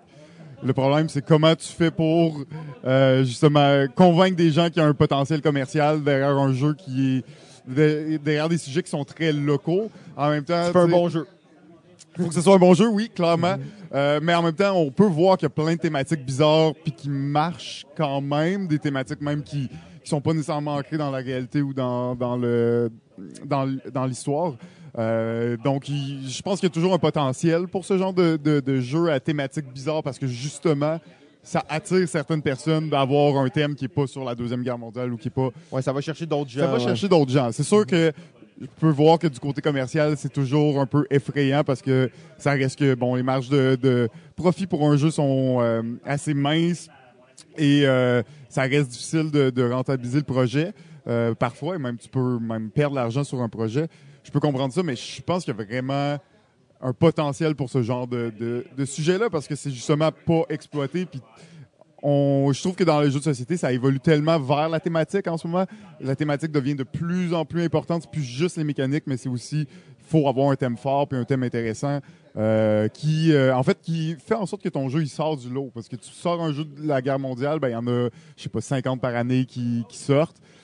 T'en, t'en sors un sur euh, sur le référendum, ben il y en a pas, il y en existe Non, pas d'autres. Pas de tu sais. compétition. Il n'y a pas de vraiment de compétition à ce niveau-là. Fait que je pense qu'il faut prendre aussi le risque un peu à ce niveau-là, mais euh, c'est souvent pas entre les mains de l'auteur. Non, euh, l'auteur, il est prêt à prendre ces risques-là. Après Ouais, ça, c'est ça. l'éditeur, il va le regarder puis il va dire Ah, ton jeu, il est cool, mais si on le mettait sur la, Deuxième Guerre mondiale, il me semble que ça serait mieux. Ouais. Ben oui, on va faire un référendum, mais dans la Deuxième Guerre mondiale. Ouais, ça va être fictif, mais, mais tu sais, en même temps, je trouve que ton, ton histoire raconte tellement bien cet exemple-là parce qu'au début, tu as dit, OK, tu as acheté le jeu Indian Abyss qui est sur un conflit plus ou moins obscur, mais qui a, le jeu était bon, fait que ça l'a fait un buzz, sais. Donc, je pense que l'idée, c'est, si on, on revient à l'idée un peu de, de continuer à raconter notre histoire et tout ça, c'est en faisant les meilleurs jeux possibles que la- ces jeux-là vont se retrouver peut-être sur les tablettes dans d'autres pays, puis que les gens vont découvrir l'histoire en même temps du Québec. Mais au final, si le jeu il est bon, là, les gens ils vont jouer, peu importe c'est quoi l'histoire.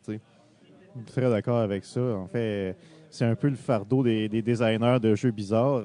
Il faut qu'on soit bon pour être. Ouais, tu peux pas juste être average, là. parce que t'as pas le choix de ton thème. Tu peux être average avec Deuxième Guerre mondiale, il n'y a pas de problème, tu vas faire des millions pareils.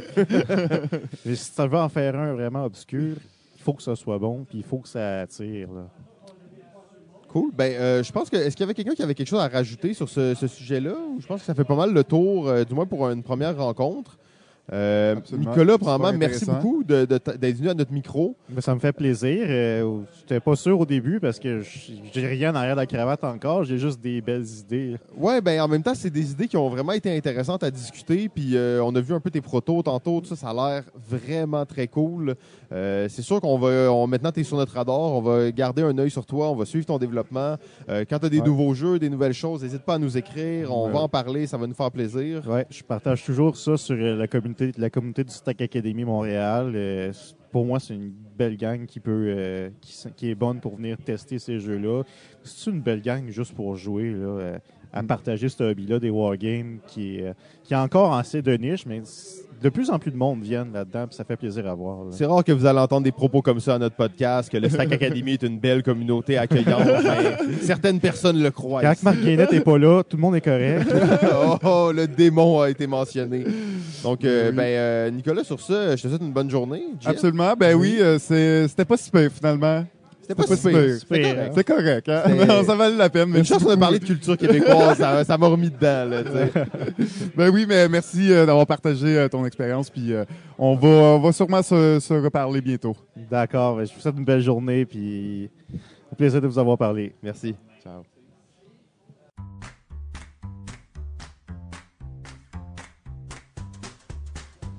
Alors, nous sommes de retour après une petite pause bien méritée. Ouais, pour vous, ça n'a pas été une pause, bien entendu, parce que ça a fait pang puis on est revenu. Mais, ah oui, euh, c'est vrai, hein, je ouais, pense mais pas à ça. non, nous, on est allé manger, on a fait plein d'affaires. Alors, euh, ben, deuxième invité. Ouh! Vas-y, je te laisse le présenter. Ben oui, absolument. Alors, c'est, euh, vous savez, on est au Stack Academy, donc on a la chance de rencontrer euh, un parfait inconnu une autre fois de suite. Euh, il s'agit bien entendu de Marco Poutré, euh, auteur de Prelude to Rebellion, développeur de- d'une série avec un nom obscur de Compass Game. Bonjour Marco. Salut. Euh, désolé, on voulait pas t'insulter toi, on voulait insulter Marc par, par l'intermédiaire. En parlant Ouais, de- c'est ça, exactement. Non, non, on est vraiment excités de rencontrer des, des designers de Wargame aujourd'hui. Euh, c'est pas quelque chose qu'on connaît tant que ça, mais c'est quelque chose qui nous intéresse beaucoup. Fait que, donc, toi, tu es l'auteur d'un jeu qui s'appelle Prelude to Rebellion. Exact. Euh, Peut-être juste commencer en nous disant, comment est-ce que tu as, plongé dans le développement de ce jeu-là, puis qu'est-ce qui- un peu les étapes là, qui t'ont amené à éditer un jeu. OK. Ça a commencé, en fait, euh, suite à une game d'un autre wargame qui s'appelle 1989. Un, un jeu, en fait, sur la, la- la chute du communisme, si on veut. Un jeu de cartes à deux que je jouais avec un de mes chums. OK? Tu étais quand même un joueur déjà, un bon Oui, joueur. oui, oui, ouais. d'aplomb euh, depuis euh, nombre d'années. Puis comme tous les joueurs, on, on rêve ou on aspire à, à designer un jeu un jour, mais c'est rare que ça débloque ou c'est rare que ça, que ça décloche. Puis, euh, ben, comme d'habitude, un genre de post-game discussion que tu as avec, le- avec la personne après, puis de dire, hey, tu sais, il me semble que on pourrait en faire aussi un jeu comme ça, puis là, ça commence, puis là, tu sais, c'est toujours après ça de dire, euh, ouais, mais tu sais, qu'est-ce qui n'a pas déjà été fait, tu sais? Ouais, puis là, après ça, c'est c'est un gros inhibiteur, je trouve, à la créativité, tout ce qui existe déjà. Parce Mm. que personne n'a le goût d'être euh, d'être pointé du doigt comme étant un copieur, tu sais. Puis nécessairement, si tu t'en vas dans des thématiques qui ont déjà été regardées, ben C'est facile de tomber dans des quelqu'un après ça va dire ah tu sais il a fait pareil comme tel autre, il a pris telle mécanique de tel autre jeu, il a peu- pris telle Ouais, affaire. ou de- c'est un peu tel autre jeu, mais moins bon. là, Ouais, t'es content. exact. Ouais, ça c'est le scénario, euh, c'est le pire scénario, mais ouais. Fait que, euh, anyway, fait qu'on parlait beaucoup du choix du thème, puis là maintenant on a dit, ben tu sais, euh, si on va au Québec, euh, a on beaucoup, risque hein, déjà d'être, on risque que ça que ce soit moins que, que ce soit moins mainstream puis moins connu. Fait qu'on a parlé, euh, bon, on était dans un mood wargame, fait qu'on a parlé évidemment des Patriotes, qui est à peu près le seul épisode violent qui a eu lieu au Québec. Euh, ça a parti comme ça. Au début, j'avais vraiment un, un wargame pur euh, en tête. Vraiment simuler les combats qu'il y a eu entre les, entre les Patriotes et l'armée britannique. Puis j'ai fait comme tout bon designer devrait faire. La première étape, se documenter sur le sujet. Fait que j'étais allé à la bibliothèque, j'ai emprunté des livres là-dessus. Parce que, tu sais, j'avais, comme tout le monde, eu mes cours d'histoire, tu sais, au secondaire. Mais t'es pas un- nécessairement un historien ou... euh, Pas nécessairement du. euh, j'avais- je jouais à tout en termes de war games. Fait que, tu sais, j'en connaissais un petit peu sur les, les guerres mondiales puis euh, les autres conflits au monde, mais j'en connaissais pas plus sur les patriotes que le Québécois moyen. OK, OK. J'ai commencé à lire, puis je me suis rappelé, parce que probablement que c'est comme ça que ça nous a été dit au secondaire, je me suis rappelé à quel point les patriotes s'étaient fait ramasser puis qu'il n'y avait absolument aucun espoir militaire whatsoever. En fait, ils rêvaient en couleur d'aplomb. Euh, ils s'attendaient à avoir le support des Américains, puis en white tu sais, puis là... Fait qu'il n'y avait rien à faire. Au niveau Wargame, il n'y avait rien à faire qui aurait créé un jeu balancé. Mais à l'intérieur d'un des livres que j'ai que j'avais emprunté à la bibliothèque, à un moment donné, j'ai vu une map du Bas-Canada avec le nombre d'événements qu'il y a eu, tu sais, de, de, de pétitions, de rencontres, de, de, de, tu sais, là, de, de plus politique en préparation, justement, dans les années qui ont précédé les, les rébellions. OK. C'est quand j'ai vu cette map-là que j'ai carrément vu la map de mon jeu apparaître. Là, il y a quelque chose, là. Puis j'ai dit, OK, on va, on va focuser justement, euh, on va en faire un jeu un petit peu plus politique sur les années qui ont mené. Fait que de là, euh, j'imagine Prelude to Rebellion. là. Exact. OK. Fait qu'en fait, euh, ce que j'aime bien dire, c'est que le jeu se termine quand les combats commencent. OK, Hmm. OK, Fait cool. que ça peut pas être anti-wargame, plus anti-wargame que ça. C'est un wargame dans lequel il n'y a pas de combat. Quelqu'un qui serait prêt à prendre le gun après ça ou quoi, sortir les dés. Euh, le jeu se termine vraiment quand les combats euh, commencent. C'est une des conditions de fin. OK. En fait, du jeu, ça, ça se terminera pas nécessairement comme ça. Il y a des games que ça va se finir, entre guillemets, pacifiquement. Mais s'il y a un combat, mettons, c'est la fin. Mais un si à un moment donné, en tout cas, il y a une échelle qui s'appelle le Rebellious Spirit, que quand ça, ça, quand, quand ça, ça top au bout, ça représente ce qui est arrivé historiquement, les patriotes qui prennent les armes, qui se révoltent contre l'armée britannique. Puis il y a même une euh, genre d'alternate history qui peut arriver que ça, ça se rend là, mais les patriotes, pas nécessairement en gang, mais peut-être infligent suffisamment de pertes pour que les, les, les- le, le, là, le gouverneur ou la colonie s'assoit avec eux autres puis disent OK, là, du calme, les boys, on va regarder ce qui se passe, on va regarder Ah vos ouais. revendications. Puis concrètement, c'est une victoire patriote essentiellement. là. OK, cool. Euh, mais c'est rare que ça. D'habitude, quand ça se rend là, j'ai quand même essayé de respecter l'histoire puis de dire, même s'il y a de quoi, c'est chier un peu, mais le joueur que moi j'appelle le loyal, euh, loyal à la, là, à, à la colonie, puis loyal au, au British, euh, jette de l'huile sur le feu un petit peu comme il est arrivé dans la vraie vie, puis essaye de provoquer justement quasiment les, les Euh, patriotes ouais, à, se, soulever. ouais. ouais.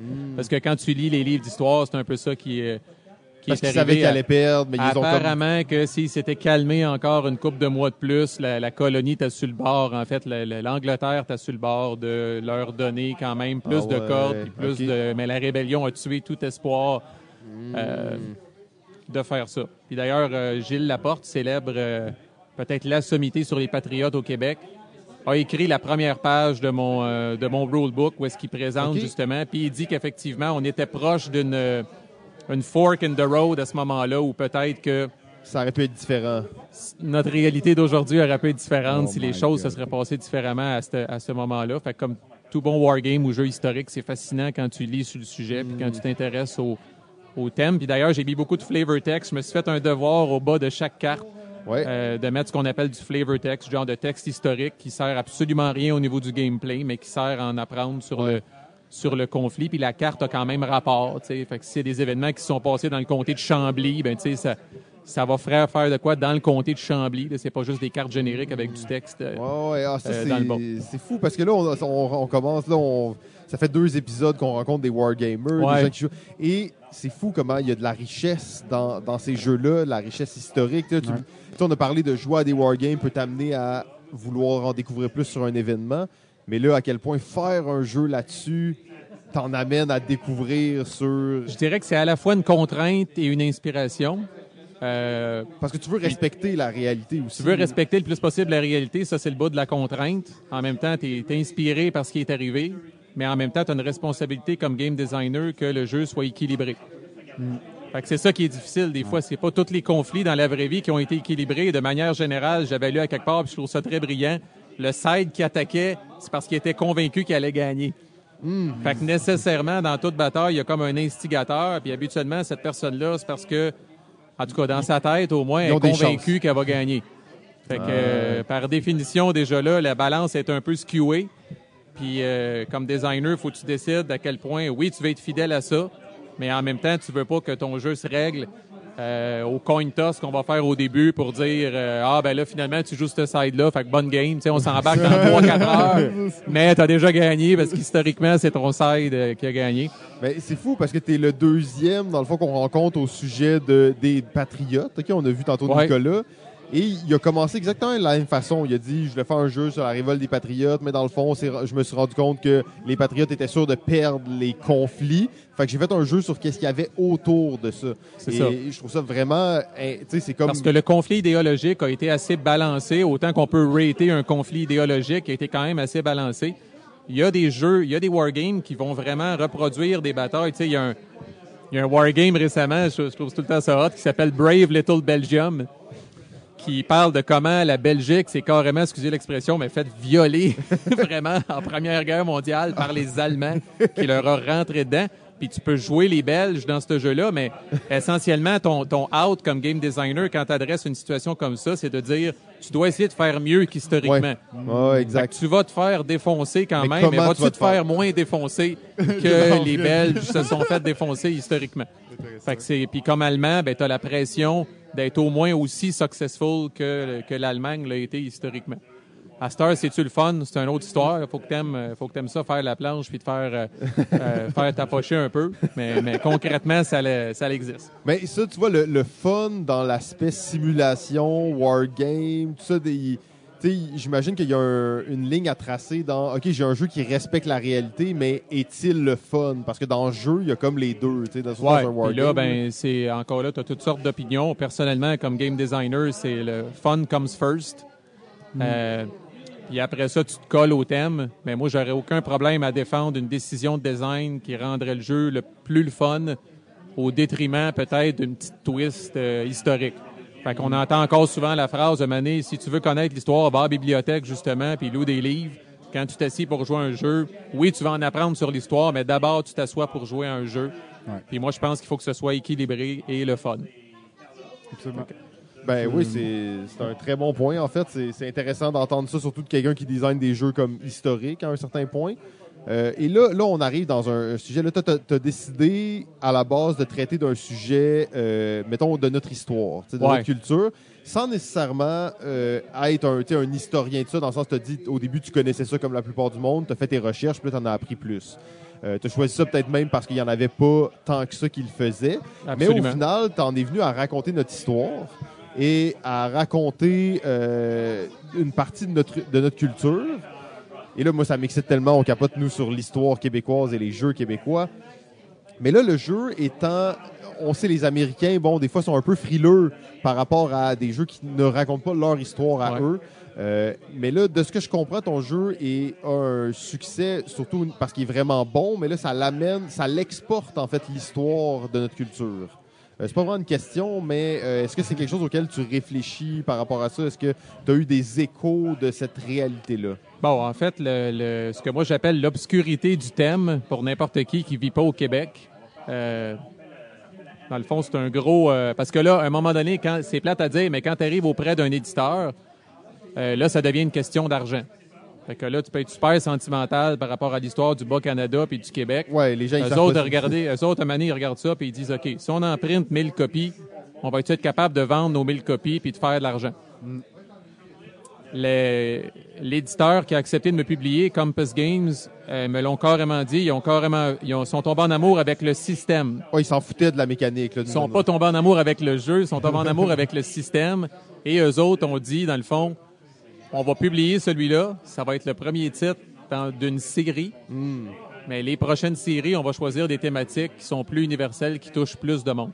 C'est pour ça que le deuxième titre dans la série, que moi je vais développer, qui est designé par quelqu'un d'autre, un Américain, mais que moi je vais développer, porte sur la révolution russe, qui est déjà beaucoup plus connue mondialement, euh, puis qui risque. Fait que là, Compass Games voyait deux choses. Premièrement, on veut sécuriser les droits du système parce que les prochains, on pense qu'ils vont être payants. Et en même temps, puis c'est vrai, les gens qui vont jouer au prochain vont dire Ah, regardons ça, il y en a un autre. Fait que je vais l'essayer. Si j'ai trippé sur ce système-là, à un moment donné, je, comme, euh, je m'en viens blasé de, du deuxième, je vais regarder du côté du premier, même si c'est un thème qui est moins accrocheur. Puis je sais que vous avez parlé de la, ou vous allez parler de la série Coin avec, euh, avec Nicolas euh, Cusson. le tout premier coin se passe en Colombie.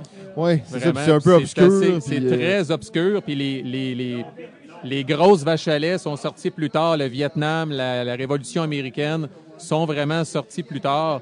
Euh, mais le tout premier qui a lancé le jeu, vraiment, c'était- lui aussi, c'était un peu System First, puis le thème en deuxième. Hmm. Et je suis certain que quand GMT Games a publié celui sur la Colombie, ils s'attendaient pas nécessairement à ce que tout le monde trippe puis veulent découvrir l'histoire de la Colombie. Fait que c'est un peu la même... Fa... Fait que oui, nous autres, quand on joue, on a le petit fuzzy feeling de plus de reconnaître des comtés justement comme euh, l'Acadie, Saint-Hyacinthe, puis tout le kit pour une fois que c'est pas des noms à coucher dehors quand on joue justement à des jeux sur la, la Pologne puis euh, en Haïdon. Euh, mais encore là, c'est les éditeurs regardent ça d'un point de vue purement business. Puis il faut être prêt à ça. Fait qu'il faut s'assumer quand on choisit un thème obscur qu'on va peut-être avoir plus de misère à le vendre à un éditeur. C'est intéressant ce que tu nous dis parce qu'en réalité, on se rend compte que c'est parce que t'as, c'est, ton système en réalité qui t'a permis de faire éditer. Donc c'est, Ouais. une création qui est purement mécanique, euh, puis qui amène du, du potentiel et peut-être de la valeur pour l'éditeur dans le futur et pas dans, dans le présent. Et euh, ben c'est souvent ça qui est difficile, quand tu veux euh, éditer un jeu, que tu as un jeu qui est obscur, tu, euh, que l'é- l'éditeur est pas sûr s'il va faire de l'argent, ben s'il est pas sûr qu'il va faire de l'argent maintenant puis qu'il est pas sûr qu'il peut rentabiliser à long terme, c'est sûr que ça, ça met des freins beaucoup.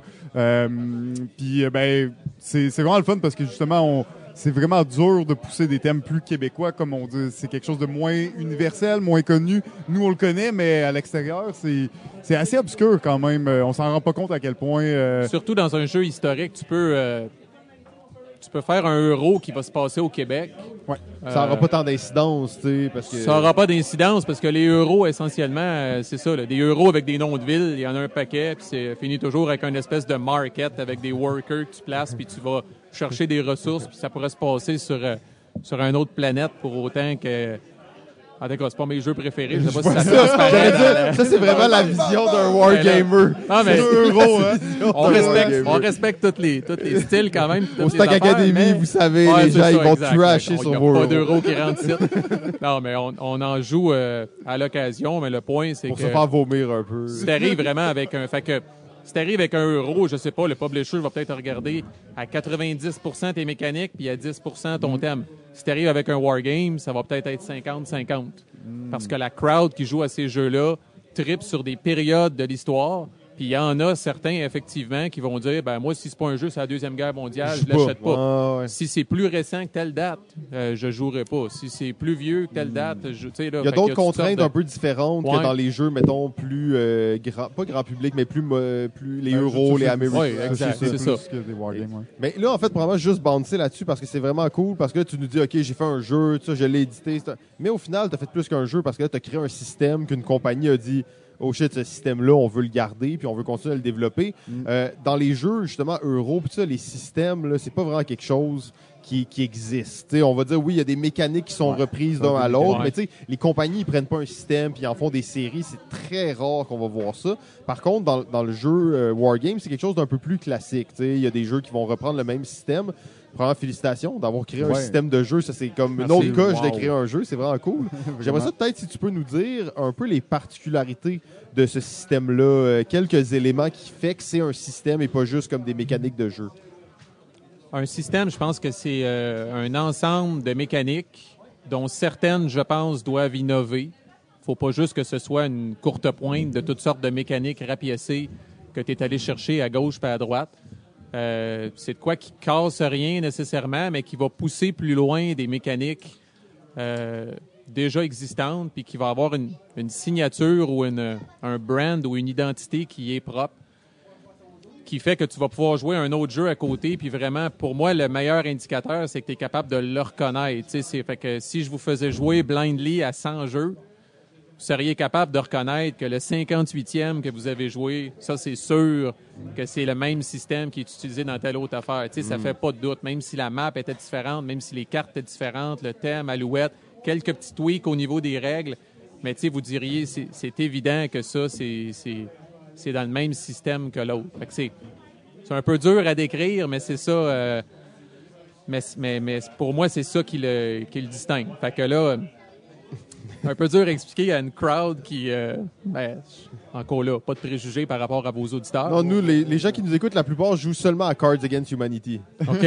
ça, ça me situe. non, non. Mais euh, je pense quand même des jeux comme, comme Twilight Struggle, 1960, euh, c'est peut-être des, des wargames d'entrée de gamme, si on veut, un petit peu plus mainstream, un petit peu plus connu. Fait que moi, c'est ce qu'on appelle un card, un card-driven game. Ça se joue à deux. Minimum deux, maximum deux. Ouais. Fait que c'est vraiment head-to-head. C'est des jeux que je préfère. Il n'y a pas de king-making, il n'y a pas de gossage, il n'y a pas de bâche de leader. C'est c'est comme t'écrases l'autre sans aucun Oh. remords euh, jusqu'à temps qu'il crie « Pardon, mon oncle ». Fait que... fait, que- fait que c'est un jeu de cartes à la base. Euh, puis bon, la- ma ma plus grosse innovation, je te dirais, ce que, ce que, ce que tout le monde voit puis dit « Wow », c'est le principe de scoring, euh, ce qui donne des points de victoire, autrement dit, dans le jeu, qui a été fait de toutes sortes de façons dans ces, dans ces jeux-là, qui est souvent une carte, justement, de scoring qui est mélangée dans le deck, puis qu'à un moment donné, quelqu'un va piger, puis va être obligé de jouer. Puis là, au moment où elle est jouée, on regarde le statut sur le board, puis ça donne des points de victoire à, à la personne qui est en avance, dépendamment de c'est quoi la carte. Mon jeu, à chaque fois que tu joues une carte, tu vas brasser une espèce de dé qu'on a, que j'ai appelé un dé de scoring qui va faire avancer une track. Et quand cette track-là va se rendre jusqu'au bout, c'est là que ce paye-là va être donné. Et la beauté de ces tracks-là, c'est qu'elles sont publiques sur le board. Tu les avances vraiment graduellement. Il y en a quatre. Quand tu joues une carte, euh, le dé que tu vas brasser a plus de chances de faire avancer une track qu'une autre. Fait que tu as quand même un niveau de contrôle de faire avancer les tracks qui te sont avantageuses à toi. Ça rajoute une autre dimension qui n'avait pas été vue jusque-là dans ces jeux-là de gestion de main puis de gestion de, de cartes. Ça crée une tension que j'aurais même pas pensé possible, plus forte encore que de me dire, as-tu la fameuse scoring card dans ta main? Parce que là, c'est vraiment euh, dans notre face, on voit sur le board cette affaire-là, le puis on le essaye de les manipuler le plus possible. Puis quand le track est sur le bord de scorer, ben, les deux joueurs scramble pour essayer d'améliorer le sort, parce que quand le train va passer, puis que les, les- la, la paye va être distribuée, c'est vraiment, ça ne sert à rien d'avoir été en avance sur ce track-là de- depuis 3-4 tours. Si au moment où elle score, tu n'es pas bien positionné, c'est vraiment là que ça se passe. Je te dirais, c'est peut-être la plus grosse innovation. Pour le reste, il y a d'autres petites gogos qui m'éloignent quand même puis qui me distinguent des autres jeux semblables à ça. Mais la, façon de faire le scoring avec ces dés-là, qui sont des dés custom, euh, c'est vraiment ça qui est le plus euh, distinctif, je te dirais, par rapport au système. J'imagine que en développant le jeu, euh, j'imagine que ton idée principale c'était pas nécessairement de créer un nouveau système, mais juste de créer un bon jeu, de Ouais. designer un jeu. Euh, comment t'as, comment euh, euh, comment t'as pris ça quand ils t'ont parlé de ton système plus que de ton jeu? Est-ce que tu t'attendais à ça? Est-ce que c'est quelque chose que tu avais vu, que tu avais une différence par rapport aux autres ou qu'il y avait un potentiel pour ça? Ou ça t'a En- un peu surpris quand ils t'ont parlé de, de En ça? fait, ils ont été très diplomates parce que ça n'a pas été dit. OK? Puis un peu comme quand tu croises, euh, je sais pas, une ancienne blonde euh, du secondaire là, de v'là 10 ans, là. Ben, à un moment donné, on s'est revus, tu sais, moi puis l'éditeur, dans OK. un, je pense qu'il est venu à un, un stack, justement. Puis, euh, puis là, on dirait, c'était fait. Le jeu t'a Ah, fait sorti. que là, il te l'a dit. Puis là, on se disait qu'on se disait chacun les vraies affaires. Parce que je pense que c'est moi qui a commencé en lui disant, en tout cas, tu sais, j'en, j'en reviens pas que vous ayez été prêts à prendre le risque. Un puis thème, merci encore, puis ta ta ta ta ta ta. Puis tu sais, là, on dirait qu'à cette heure que le jeu t'a sorti, puis qu'on était comme, la tension t'a passé, c'était comme, on va être bien honnête avec toi, là. Tu sais, les, les, les ventes de ton jeu sont pas bonnes, mais on croit dans le système, puis on veut qu'il y ait d'autres euh, qu'il y ait d'autres titres. OK? Fait que c'est, c'est comme ça que ça a été dit, puis c'est cool. Puis comme je dis, eux autres, à un moment donné, c'est une décision business. Puis moi, je me suis toujours dit, euh, à un moment donné, si tu veux, si t'es pas prêt à prendre ce heat-là, publie-le toi-même. Ouais. Mais quand tu arrives à un moment donné, c'est comme des dragons à la TV, c'est comme n'importe quoi. Euh, gars, eux autres sortent le cash, mettent la main dans leur poche, puis c'est eux autres qui ont tous les risques. Moi, j'ai aucune copie de mon jeu qui dort chez nous, dans mon garage, puis que je mets dans ma valise en espérant donc que quelqu'un l'achète. J'ai pas de stress financier avec ça, j'ai pas rien. C'est tous eux autres qui ont pris les risques, c'est tous eux autres qui ont pris ces calls-là. Puis après ça, c'est euh, moi j'ai aucun problème avec ça. Si ça a permis à mon jeu d'être publié, puis si ça permet à d'autres jeux du même système après ça de vivre, tu sais, fait que je me suis négocié une cote sur le système, euh, pareil pour les futurs titres. Ah oui, puis ça te donne la job en plus de développement dans le futur. Oui, le ça- ça développeur, en fait, c'est euh, c'est une très belle job parce que tu as juste le bout de le fun, on dirait. Ouais, Là, tu tu fais ton critique, puis tu fais- non, exact. Puis dans les derniers milles aussi, tu as beaucoup moins de, de, de minutie, puis de petits détails, puis de gogos. Fait que là, le, celui que je suis en train de développer présentement, c'est Révolution russe. Ça, ça me fait rire parce que là, le- justement, en fin de semaine ou la fin de semaine prochaine, bon, mais le designer s'en va d'une convention. Puis là, tu sais... euh, C'est lui qui s'en va le faire tester. il va tout printer les hosties de cochonneries, puis là, il va emmener ça à sa convention. Ça me rappelle de bons vieux souvenirs. puis là, il essaye de booker ses sessions de playtest, puis tout ça. Puis moi, je suis comme plus laid back, puis je suis comme... euh, on se reparlera du feedback que tu Ouais. vas avoir eu à cette fin de semaine-là, puis on verra s'il y a des trucs à travailler. Mais tu sais, c'est une belle job. dé- C'est assez tough de, revenir designer quand tu as été développeur. Mais là, est-ce que c'est quelque chose qui, qui, que qui te chicote de redevenir designer ou là, t'es comme, là, je suis développeur? J'ai trouvé ça dur pour vrai, la, la fin. là. J'ai trouvé ça dur. mille, euh, Ouais. Puis il y a toutes sortes de quotes célèbres que je pourrais vous sortir de designer, là, mais euh, moi, je compare ça carrément à une, une barre de progression dans Windows. Ah, La fin est vraiment que, longue. Ouais, la fin est vraiment longue, puis tu te rends 99% vite, mais le dernier colasse de pourcentage, quand c'est pas le 100% qui est affiché, mais la barre est encore affichée, euh, je trouve ça très tough. euh, de relire ton rulebook, peut-être une, euh, je sais même pas si j'exagère en disant euh, une cinquantième fois, tu sais, ou whatever, pour être certain que là, parce qu'on l'a tous vécu comme consommateur. T'achètes le jeu, un errata sort, ça, c'est triste. euh, de une carte fuckée, une affaire, puis là, mon gars, le monde bitch, puis en way down, puis euh, fait que tu sais, t'essayes de pas être celui, puis je me croise les doigts parce qu'à date, j'ai aucun errata, rien. Euh, mais ça l'a demandé énormément de travail, puis à la fin, je vous mentirais si je vous disais que c'est du travail motivant, puis euh, Ouais, parce que c'est vraiment le dernier mille. puis, Ouais. euh, ouais, En fait, je compare ça aussi à faire un enfant. Le bout de le fun est au début. puis euh, après ça, bon, ben c'est ça. Les nausées arrivent, puis la grossesse, puis tout le kit, puis il finit par venir au monde. Mais, mais tout le bout de créatif, il est au début. Parce qu'à un moment donné, il faut que tu converges. Puis il faut que tu- là, le playtest devient sérieux, l'équilibre, ça devient quasiment une question mathématique. Ouais, des fichiers Excel. Puis, Ah euh, ouais, là, c'est puis là, ton plus- jeu, vraiment, là, c'est euh, c'est ça. C'est pour ça que si j'ai n'ai qu'un conseil à donner, euh, designer un jeu auquel vous adorez jouer. Parce que vous allez y jouer souvent, vous allez le regarder être joué souvent, puis le plus gros danger, c'est qu'à un toi-même, tu sois plus capable de le T'es sentir. tanné, ouais. Puis d'après moi, c'est comme ça que beaucoup, de- beaucoup de designs potentiels finissent sur des tablettes.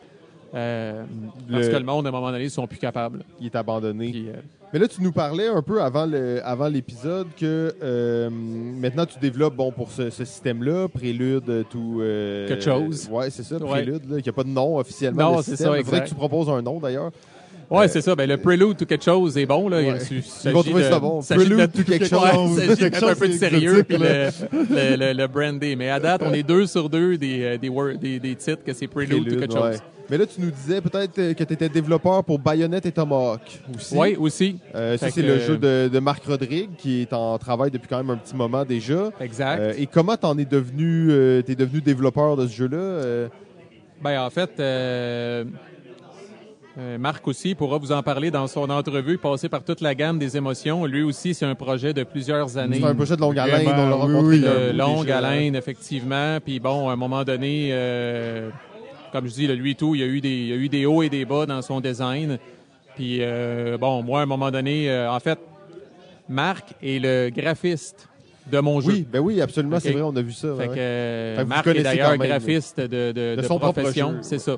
Fait que sans rentrer dans les détails, disons qu'il a fait, il a fait, le- il a mis beaucoup d'heures dans le graphisme qu'il n'a pas compté.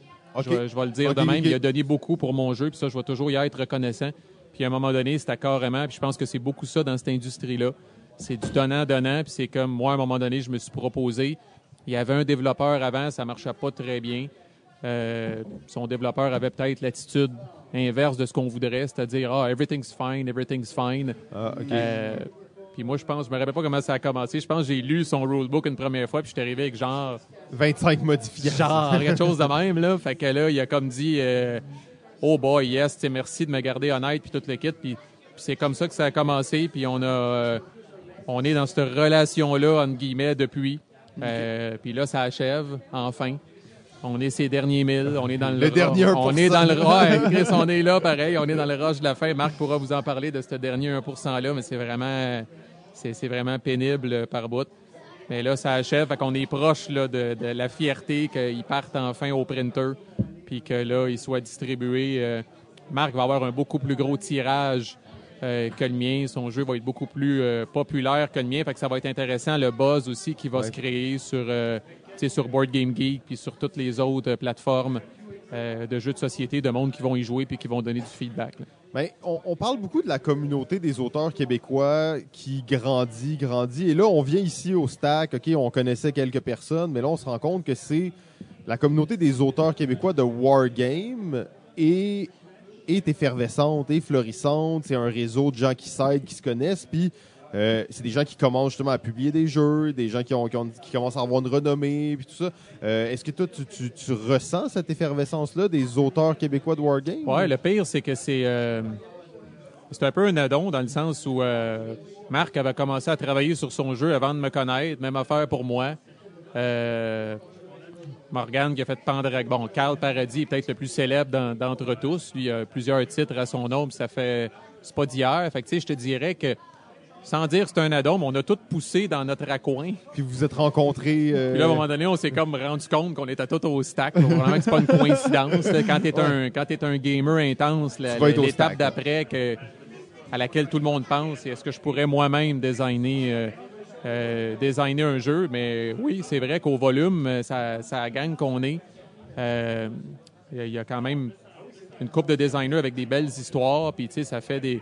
Ça commence à faire des conversations intéressantes quand on se rencontre euh, ici, de dire justement, t'as-tu de quoi d'autre sur le feu, t'as-tu de quoi d'autre en, en Ah, ouais. préparation, ou tu sais, si t'es. euh, Non, c'est vraiment, pour moi, c'est en fait euh, l'excitation de ma journée là, de voir que ce, Mm. la création québécoise est, est florissante dans plusieurs domaines différents, de faire des recoupements, de voir ça, je suis comme, je suis vraiment emballé.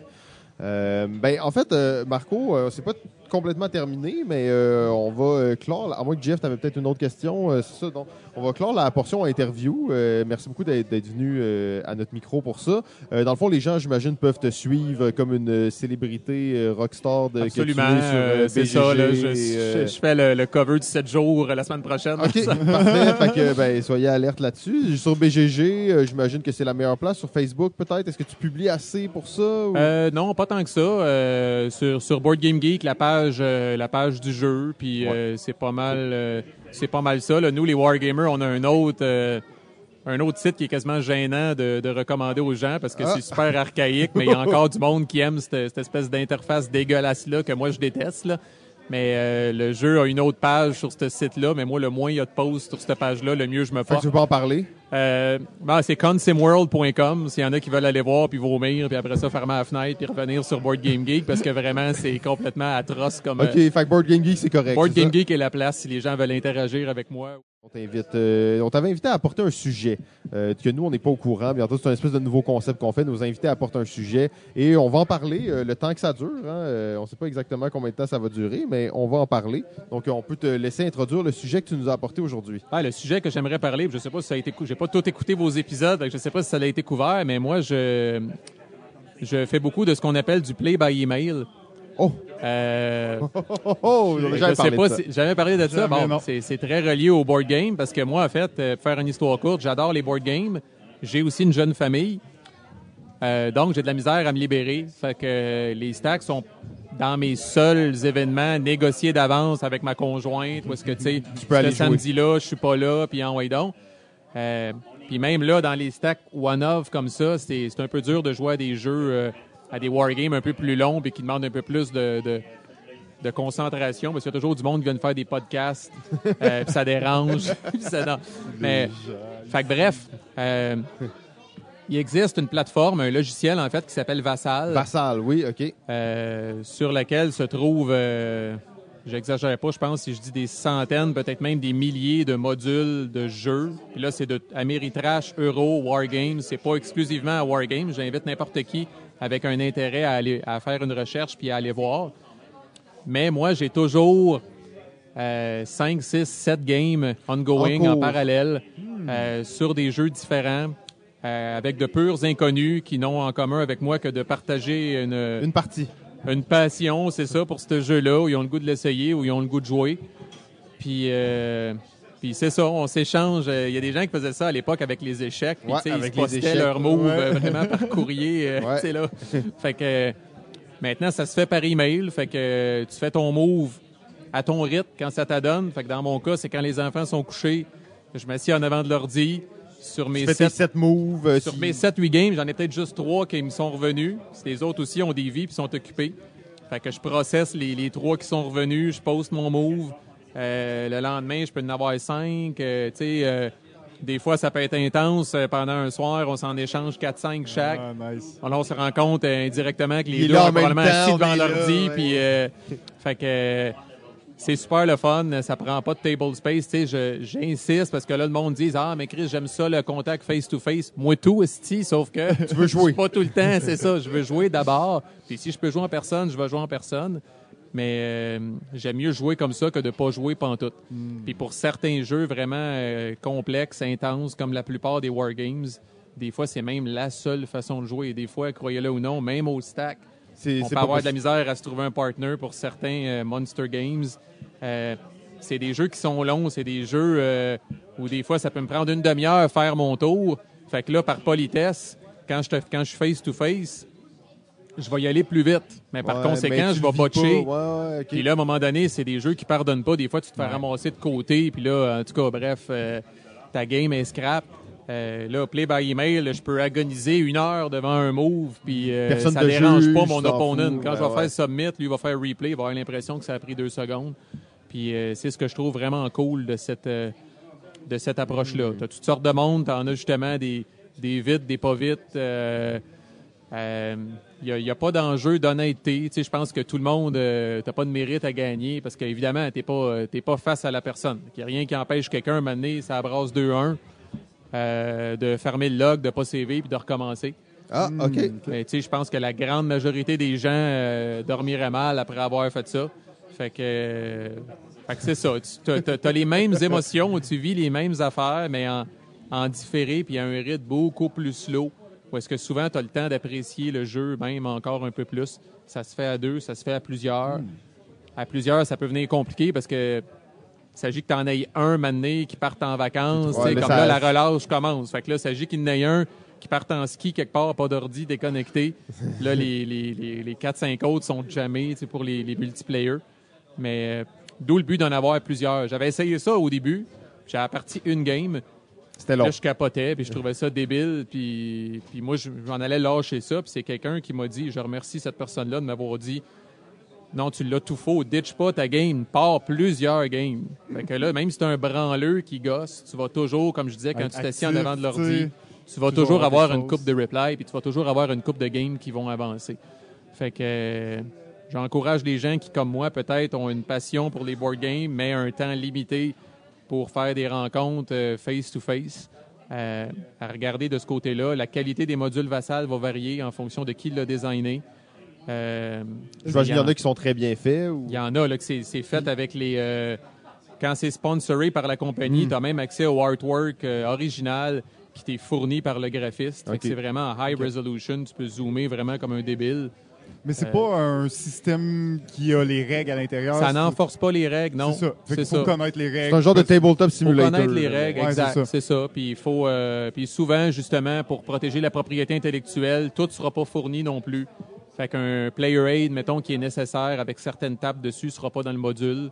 Fait que là, à ce moment-là, faut que tu l'aies à la table en avant comme t'as acheté le jeu pour de vrai, pour jouer en ligne. Ouais, exact. Puis il y en a qui vont pas badrer puis qui vont dire, gars, non, il est disponible. Si les gens aiment ça, ils vont l'acheter pour pouvoir jouer en personne, justement. Ils connaissent la crowd de board gamer qui a un naturel, justement, plus euh, social. Fait que euh, souvent, on utilise ça pour essayer quelque chose.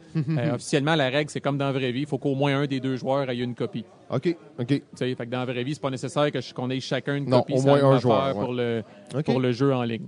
Fait que... euh, Ben c'est c'est intéressant parce que c'est une question, premièrement, de savoir est-ce que le fait de jouer à un jeu euh, de société en ligne est problématique. Tu sais, ça, c'est déjà une question. Il y a des gens qui vont dire non, non, moi, je joue pas à des jeux en ligne, à des jeux de société en ligne, c'est une aberration. Euh, je t'avouerais que maintenant, j'ai une jeune famille aussi et euh, Tabletop Simulator est rendu mon ami. c'est ça. Euh, j'ai commencé à jouer à Tabletop Simulator parce que euh, à 10h30 le soir, ok, j'avais une heure de libre, mon ami aussi, mais on pouvait pas nécessairement se rencontrer. Fait qu'on on fait une partie là.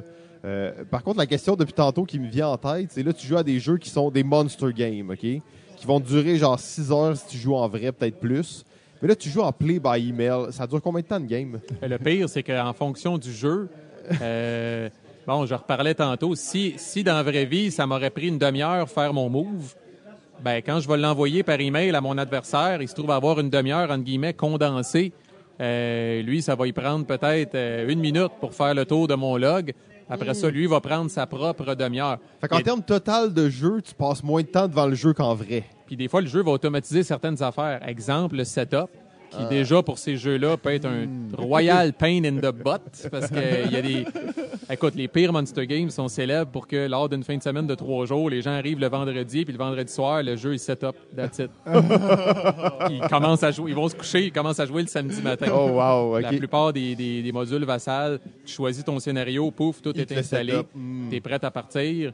Le, le shuffling se fait automatiquement. Le dice rolling se fait automatiquement. Toutes des affaires où veut, veut pas, tu perds un petit peu de temps euh, quand tu es en personne. Mais des fois, en, en élapse, comme on dit, ça peut prendre trois mois pour faire, euh, pour faire une game. Puis là, après ça, tu vas mesurer la- la- le nombre de fois où tu t'es échangé un log avec ton adversaire. C'est beaucoup ça la, la mesure. Ouais. Souvent, on va numéroter les logs. OK. Fait qu'à un moment donné, on est rendu au log numéro 100, 150, 200, mais ça, c'est le nombre de fois que tu as échangé un log euh, avec ton adversaire. Fait qu'il y a différents facteurs. Il y a le nombre de logs, il y a le elapse, il y a le temps que ça te prend euh, pour faire un log, mais ça va varier en fonction, euh, en fonction du jeu. Curieusement, souvent, plus le jeu est problématique à jouer en personne, meilleur il est pour jouer avec Vassal, puis vice-versa. Fait que plus le jeu va être dynamique, il y a des jeux où à chaque fois que je bouge Ouais, une si ton unité, action il dure un tour, tu peux, euh, tu peux m'interrompre. tu sais. Toi, tu me regardes faire, puis tu peux m'interrompre. Ça, c'est pourri en vassal, parce que là, ouais, j'arrive ouais. pour bouger une unité, j'arrive passer de, de, de la de la- du edge de la forêt jusqu'à l'autre forêt. Puis là, tu peux m'intercepter euh, théoriquement à, À chaque à chaque case que je fais. Ça, c'est débile là, par email. T'envoies ça à l'autre, ça y prend deux jours, il te reply. Il En vrai, ça rien. prend deux secondes. À l'inverse, un jeu ou en personne, tu vas te dire, bon, ben, c'est à ton tour, je vais aller me chercher un lunch parce que c'est tellement long. Ben, comme je disais tantôt, c'est écœurant dans, euh, en différé. Fait qu'au final, vraiment, certains jeux comme Oui. ont la valeur à cet Oui, endroit-là. moi maintenant, je- je- j'apprécie un jeu, tu sais, comme je le cote, il y a sa cote de play by email, suitability, si on veut, tu sais, que pour moi, c'est comme, lui, ça marche bien, lui, ça marche pas bien, tu sais. Puis, euh, fait que je jouerai pas à toutes sur Vassal en différé. Vassal, tu peux jouer live aussi comme Ouais. Tabletop Simulator. Euh, et là, c'est à voir si, euh, en, en fonction des disponibilités que tu as, puis des partners que tu as finalement, puis de l'implantation de chaque jeu dans ces systèmes-là. Mais c'est sûr que ça, ça l'amène une autre dimension à certains jeux. D'ailleurs, une game mythique qu'on a joué par email, ben, par euh, En, en fait, c'est notre seule expérience probablement de play by email. là. C'est ça que je voulais, je voulais mentionner. Que on n'a pas grand-chose à dire là-dessus parce qu'on on l'a pas nécessairement expérimenté à part une fois. Mais on a joué à diplomatie. Ouais. euh, par email. Puis réellement, tu sais, diplomatie, ok, t'es comme, ok, ça dure deux jours, c'est vraiment extrême, puis tu, tu vis plus pendant deux jours. Mais là, on a joué à diplomatie, ça a duré trois semaines, un mois, mais là, pendant trois semaines, un mois, c'était extrême. Là. Je travaillais plus, on s'envoyait des messages toute la journée. Ouais. Euh, on avait fait des blogs de nos nations où là, on disait les nouvelles. Puis là, c'était rendu tellement comme. En fait, c'était trop, trop intense. On s'est Ouais, vraiment intense. laissé prendre au Ben, jeu. ça, là. ça, c'est l'autre raison pourquoi, dans, pourquoi en partir plusieurs aussi, parce que j'avais aussi ce problème-là d'obséder après puis d'attendre le move. Il y a certains jeux, veux, veux pas, où il y a beaucoup de tension. Puis là, à un moment donné, tu fais un move comme, puis là, l'autre, faut qu'il brasse, mettons, pour savoir s'il réussit à t'intercepter. Puis là, c'est vraiment, excusez, mais coït interrompu. là. C'est Ouais, vraiment comme t'es en plein ouais. milieu de cette action-là, puis là, c'est comme Ça fait t'attends. trois jours. Puis là, c'est ça. Là, il, il répond pas, il répond pas. Puis là, t'es. Mais effectivement, il y a des fois où tu voudrais avoir la personne en avant de toi et puis go, bing, bing. Mais. Euh, Ouais, diplomatie, je peux comprendre comment est-ce que ces jeux-là où il faut que tu. euh, ouais, puis il y a un aspect. Discute. Euh, Quand t'es 1v1, c'est- il y a moins cette dimension-là parce que tu l'attaques, il Là, t'attaque. c'est- là, à 7, que t'appelles tout le monde, tu contactes tout le monde à tous les jours, sans savoir. Hey, là, tu vas faire ton move, là, là, tu vas faire le move que t'as dit. Là, Ah ouais, c'est ça. Non, même, euh, même après la phase de diplomatie, t'es encore c'est jamais en train de fini, rester là. accroché. C'est jamais exact. fini. Ouais, c'est ça. Mais c'était. Ouais, c'est une expérience à vivre. Comme je dis, quand tu sors d'une expérience comme ça, tu dis bon, c'était-tu le fun, oui ou Ouais. non, je recommencerai-tu, oui ou non? Puis en même temps, c'est comme il y a tellement de jeux. Ouais, que explorer. Un jeu euh, qui marche pas, ben tu. Il y en a d'autres qui vont marcher mieux, personne, puis- ou, euh, Euh, ma, ma seule crainte, tu vois, avec du play by email sur trois mois comme ça, ça serait que le, le joueur de l'autre côté décide tout simplement de dire Ah, check, moi j'arrête. ça arrive des fois. Ouais, ça, c'est un peu triste. là. Tu parlais de des fois, étant donné que c'est des inconnus, il y en a qui ont même pas la classe nécessairement. Tu l'apprends à la dure parce que tu vas toujours laisser un petit peu de corde à la personne. Ouais, mais là, ça fait Puis à deux un moment mois. donné, tu n'appelles pas la police si ça fait plus que trois jours quand tu n'as pas envoyé son chose. De manière, tu pognes une semaine. Bon, là, c'est là que tu envoyé un petit email. Tu dis, hey, by the way, c'est à toi. Et puis des fois, c'est aussi cave que de dire, ah, ce que je pensais que c'est. On vit par email, croyez-le ou non, la même affaire qu'on vit des fois autour d'une table, tu sais. Ah, c'est mon tour? Le dos qui est sur son cellulaire, puis là, tu dis, by the way, c'est à toi. tu sais. Puis là, c'est comme, euh, hein, ah, excuse, shit. Euh, c'est un peu la même affaire. Des fois, la personne ne savait pas que c'était elle. Des fois, tu envoies ce email-là. Des fois, il va te dire, des fois, il va te répondre ou non. Puis tu as des games, des fois, qui peuvent chier en plein milieu comme ça. Mais euh, ça reste une petite communauté des, ces joueurs en ligne-là. Fait que, tu sais, le, le mieux que tu peux faire, c'est mettre cette personne-là sur une blacklist. OK. Puis Fait que ça, dire, ça existe. euh, là. ouais, ouais, ben moi, je, moi, je vais dire, gars, je joue plus avec cette personne-là parce que, entre guillemets, elle m'a chié dans les mains une fois. Puis je me referais pas avoir. tu sais. Fait que la vie est trop courte parce qu'effectivement, quand tu t'es investi euh, dans une game comme ça, surtout ces jeux-là un petit peu plus intenses ou Ouais, c'est à moitié que ça arrête. Ouais, euh, Exact. Puis le pire, c'est que c'est pas, c'est pas, c'est pas qu'ils sont mauvais perdants. Des fois, c'est un désintérêt. Ils sont juste- ils tu sais. sont les plus fois que ça m'est arrivé, j'étais pas capable de relier ça à un événement, de dire bon, ça y est, mettons, sa capitale est tombée. Fait que là, Il regardons ça. arrête, ouais. Euh, il répond plus. Il, C'est même juste- pas tout le il temps. jouait ça, juste à une game, puis donné, il était tanné. Peut-être. Oui, il jouait à plusieurs, justement, puis à un moment donné, euh, celle-là, t'as tout le temps dans le bas de sa liste, puis il a fini par... c'est moi-même, des fois, ça me force, mais de finir, parce que des fois, tu vas, tu vas découvrir des jeux comme ça, puis à un moment donné, après une coupe de tour, tu te rends compte, ouais, c'est ordinaire. Finalement, ça va l'air hot quand je lisais les règles, mais c'est ordinaire. Quatre mois de mais jeu. je vais avoir la classe d'amener ça à mon adversaire, puis de dire, regarde, moi, je... Tu sais, moi, je suis carrément blonde, puis je dis, gars, moi, pres- moi, présentement, j'ai plus de fun. Ouais. Il y en a qui vont te dire. euh, c'est what about you? tu sais? Puis la plupart du monde, quand ils entendent ce statement-là, ils vont dire, ben gars, c'est pas une job, fait que Ouais. je te forcerai pas à, La communauté est quand à même. continuer. euh, oh, c'est ça, ça arrive. Ouais, c'est un, c'est un bon sujet, en fait. On n'avait jamais, euh, on n'avait jamais Excellent. abordé ça. Euh, Ça, c'est cool. euh. ça donne envie d'in- d'investiguer ça. Vassal, c'est ça, Ouais. c'est euh, le, le nom de. Tu vas sur- Ouais, euh, C'est magnifique, vous allez voir. Le- là, le- beau, beau, beau. là. le, le moteur est là, puis tous les modules sont là, listés alphabétiquement. Fait que la première affaire à, à checker, c'est toujours, existe-t-il un module pour ce jeu-là? Mm. Euh, puis là, après ça, toujours le downloader puis le partir en solo pour voir de quoi il y a de l'air. Parce que, comme je disais, la qualité des modules. Puis je refais une petite, une boucle par rapport au, au design. Mais une fois que tu connais Vassal, c'est merveilleux pour playtester aussi. Mm. Ça t'ouvre les portes du playtest euh, à l'extérieur de ton cercle immédiat. Puis tu peux rendre justement là, ton, ton module disponible à n'importe qui dans le monde pour le tester. Fait que moi, je joue, je joue sur Vassal, mais je design aussi. OK. Euh, je suis capable de designer des modules Vassal. Ça prend quand même une certaine. euh, en là, c'est un peu obscur, c'est un art mythique. là. Fait que, euh, mais je suis capable, je le maîtrise, puis je suis capable de le faire. Ça m'a beaucoup aidé pour tester, euh, euh, pour tester mon jeu. Puis euh, on a testé Bayonetta et Tomahawks comme ça. On va tester le prochain cool. euh, Prelude to Revolution comme ça aussi. Ça accélère beaucoup les playtests. Ouais, ben le, le jeu sur Internet, ça, ça a ses avantages aussi. Ouais. là. Il y a- il y a beaucoup de gens qui utilisent. Tabletop Simulator aussi pour faire ça. Je pense que ça, aujourd'hui, dans le monde d'aujourd'hui, ça te prend au moins une de ces plateformes-là pour peu être importe capable laquelle, là, de pour playtester, tester. ouais. Ouais.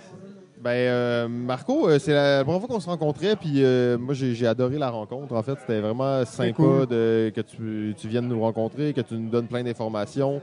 Euh, on suit ta carrière de designer, même Ouais, si elle est un peu c'est- en stand-by. On va suivre celle de développeur, mettons. Ouais, ouais, c'est ça, exact. Ça, c'est plus relax, Ouais, moins, ouais. moins émotif. Même année, je vais me refaire pogner, puis le, le cœur va parler avant la tête, puis je vais me rembarquer d'une autre affaire, puis il va être trop tard pour reculer, puis je Ah, vais faire ça, un autre c'est- design, c'est sûr. ça, Mais bon, c'est la bonne mentalité. c'est ça, exact. That's the Parfait. spirit. Ben ouais, fait que ben bravo pour tout ça. Puis Oui. euh, encore là, c'est excitant de voir des, des designers québécois là, qui continuent d'émerger puis qui font leur marque sur, sur la scène internationale dans, dans tous les milieux. Je suis très que- intéressé aussi par le, la- le nouveau jeu là, euh, de Russie, euh, de la révolution sur la Russie. Oui. Euh, super, euh, ça, ça, c'est une thématique qui m'a- m'attire beaucoup, donc euh, j'ai bien hâte de suivre ça aussi, le, développement ça- de ça- ce jeu. Je peux confirmer déjà que ça, ça s'enligne pour être un digne successeur, ça va être très bon. Ça va être solide. Ouais. Cool. Magnifique. Bon, ben Marco, on te souhaite une bonne journée. On te laisse retourner à tes, à tes wargames. Excellent, merci. Merci de l'invitation, ça m'a fait plaisir. Ben merci. Merci à Bye. toi.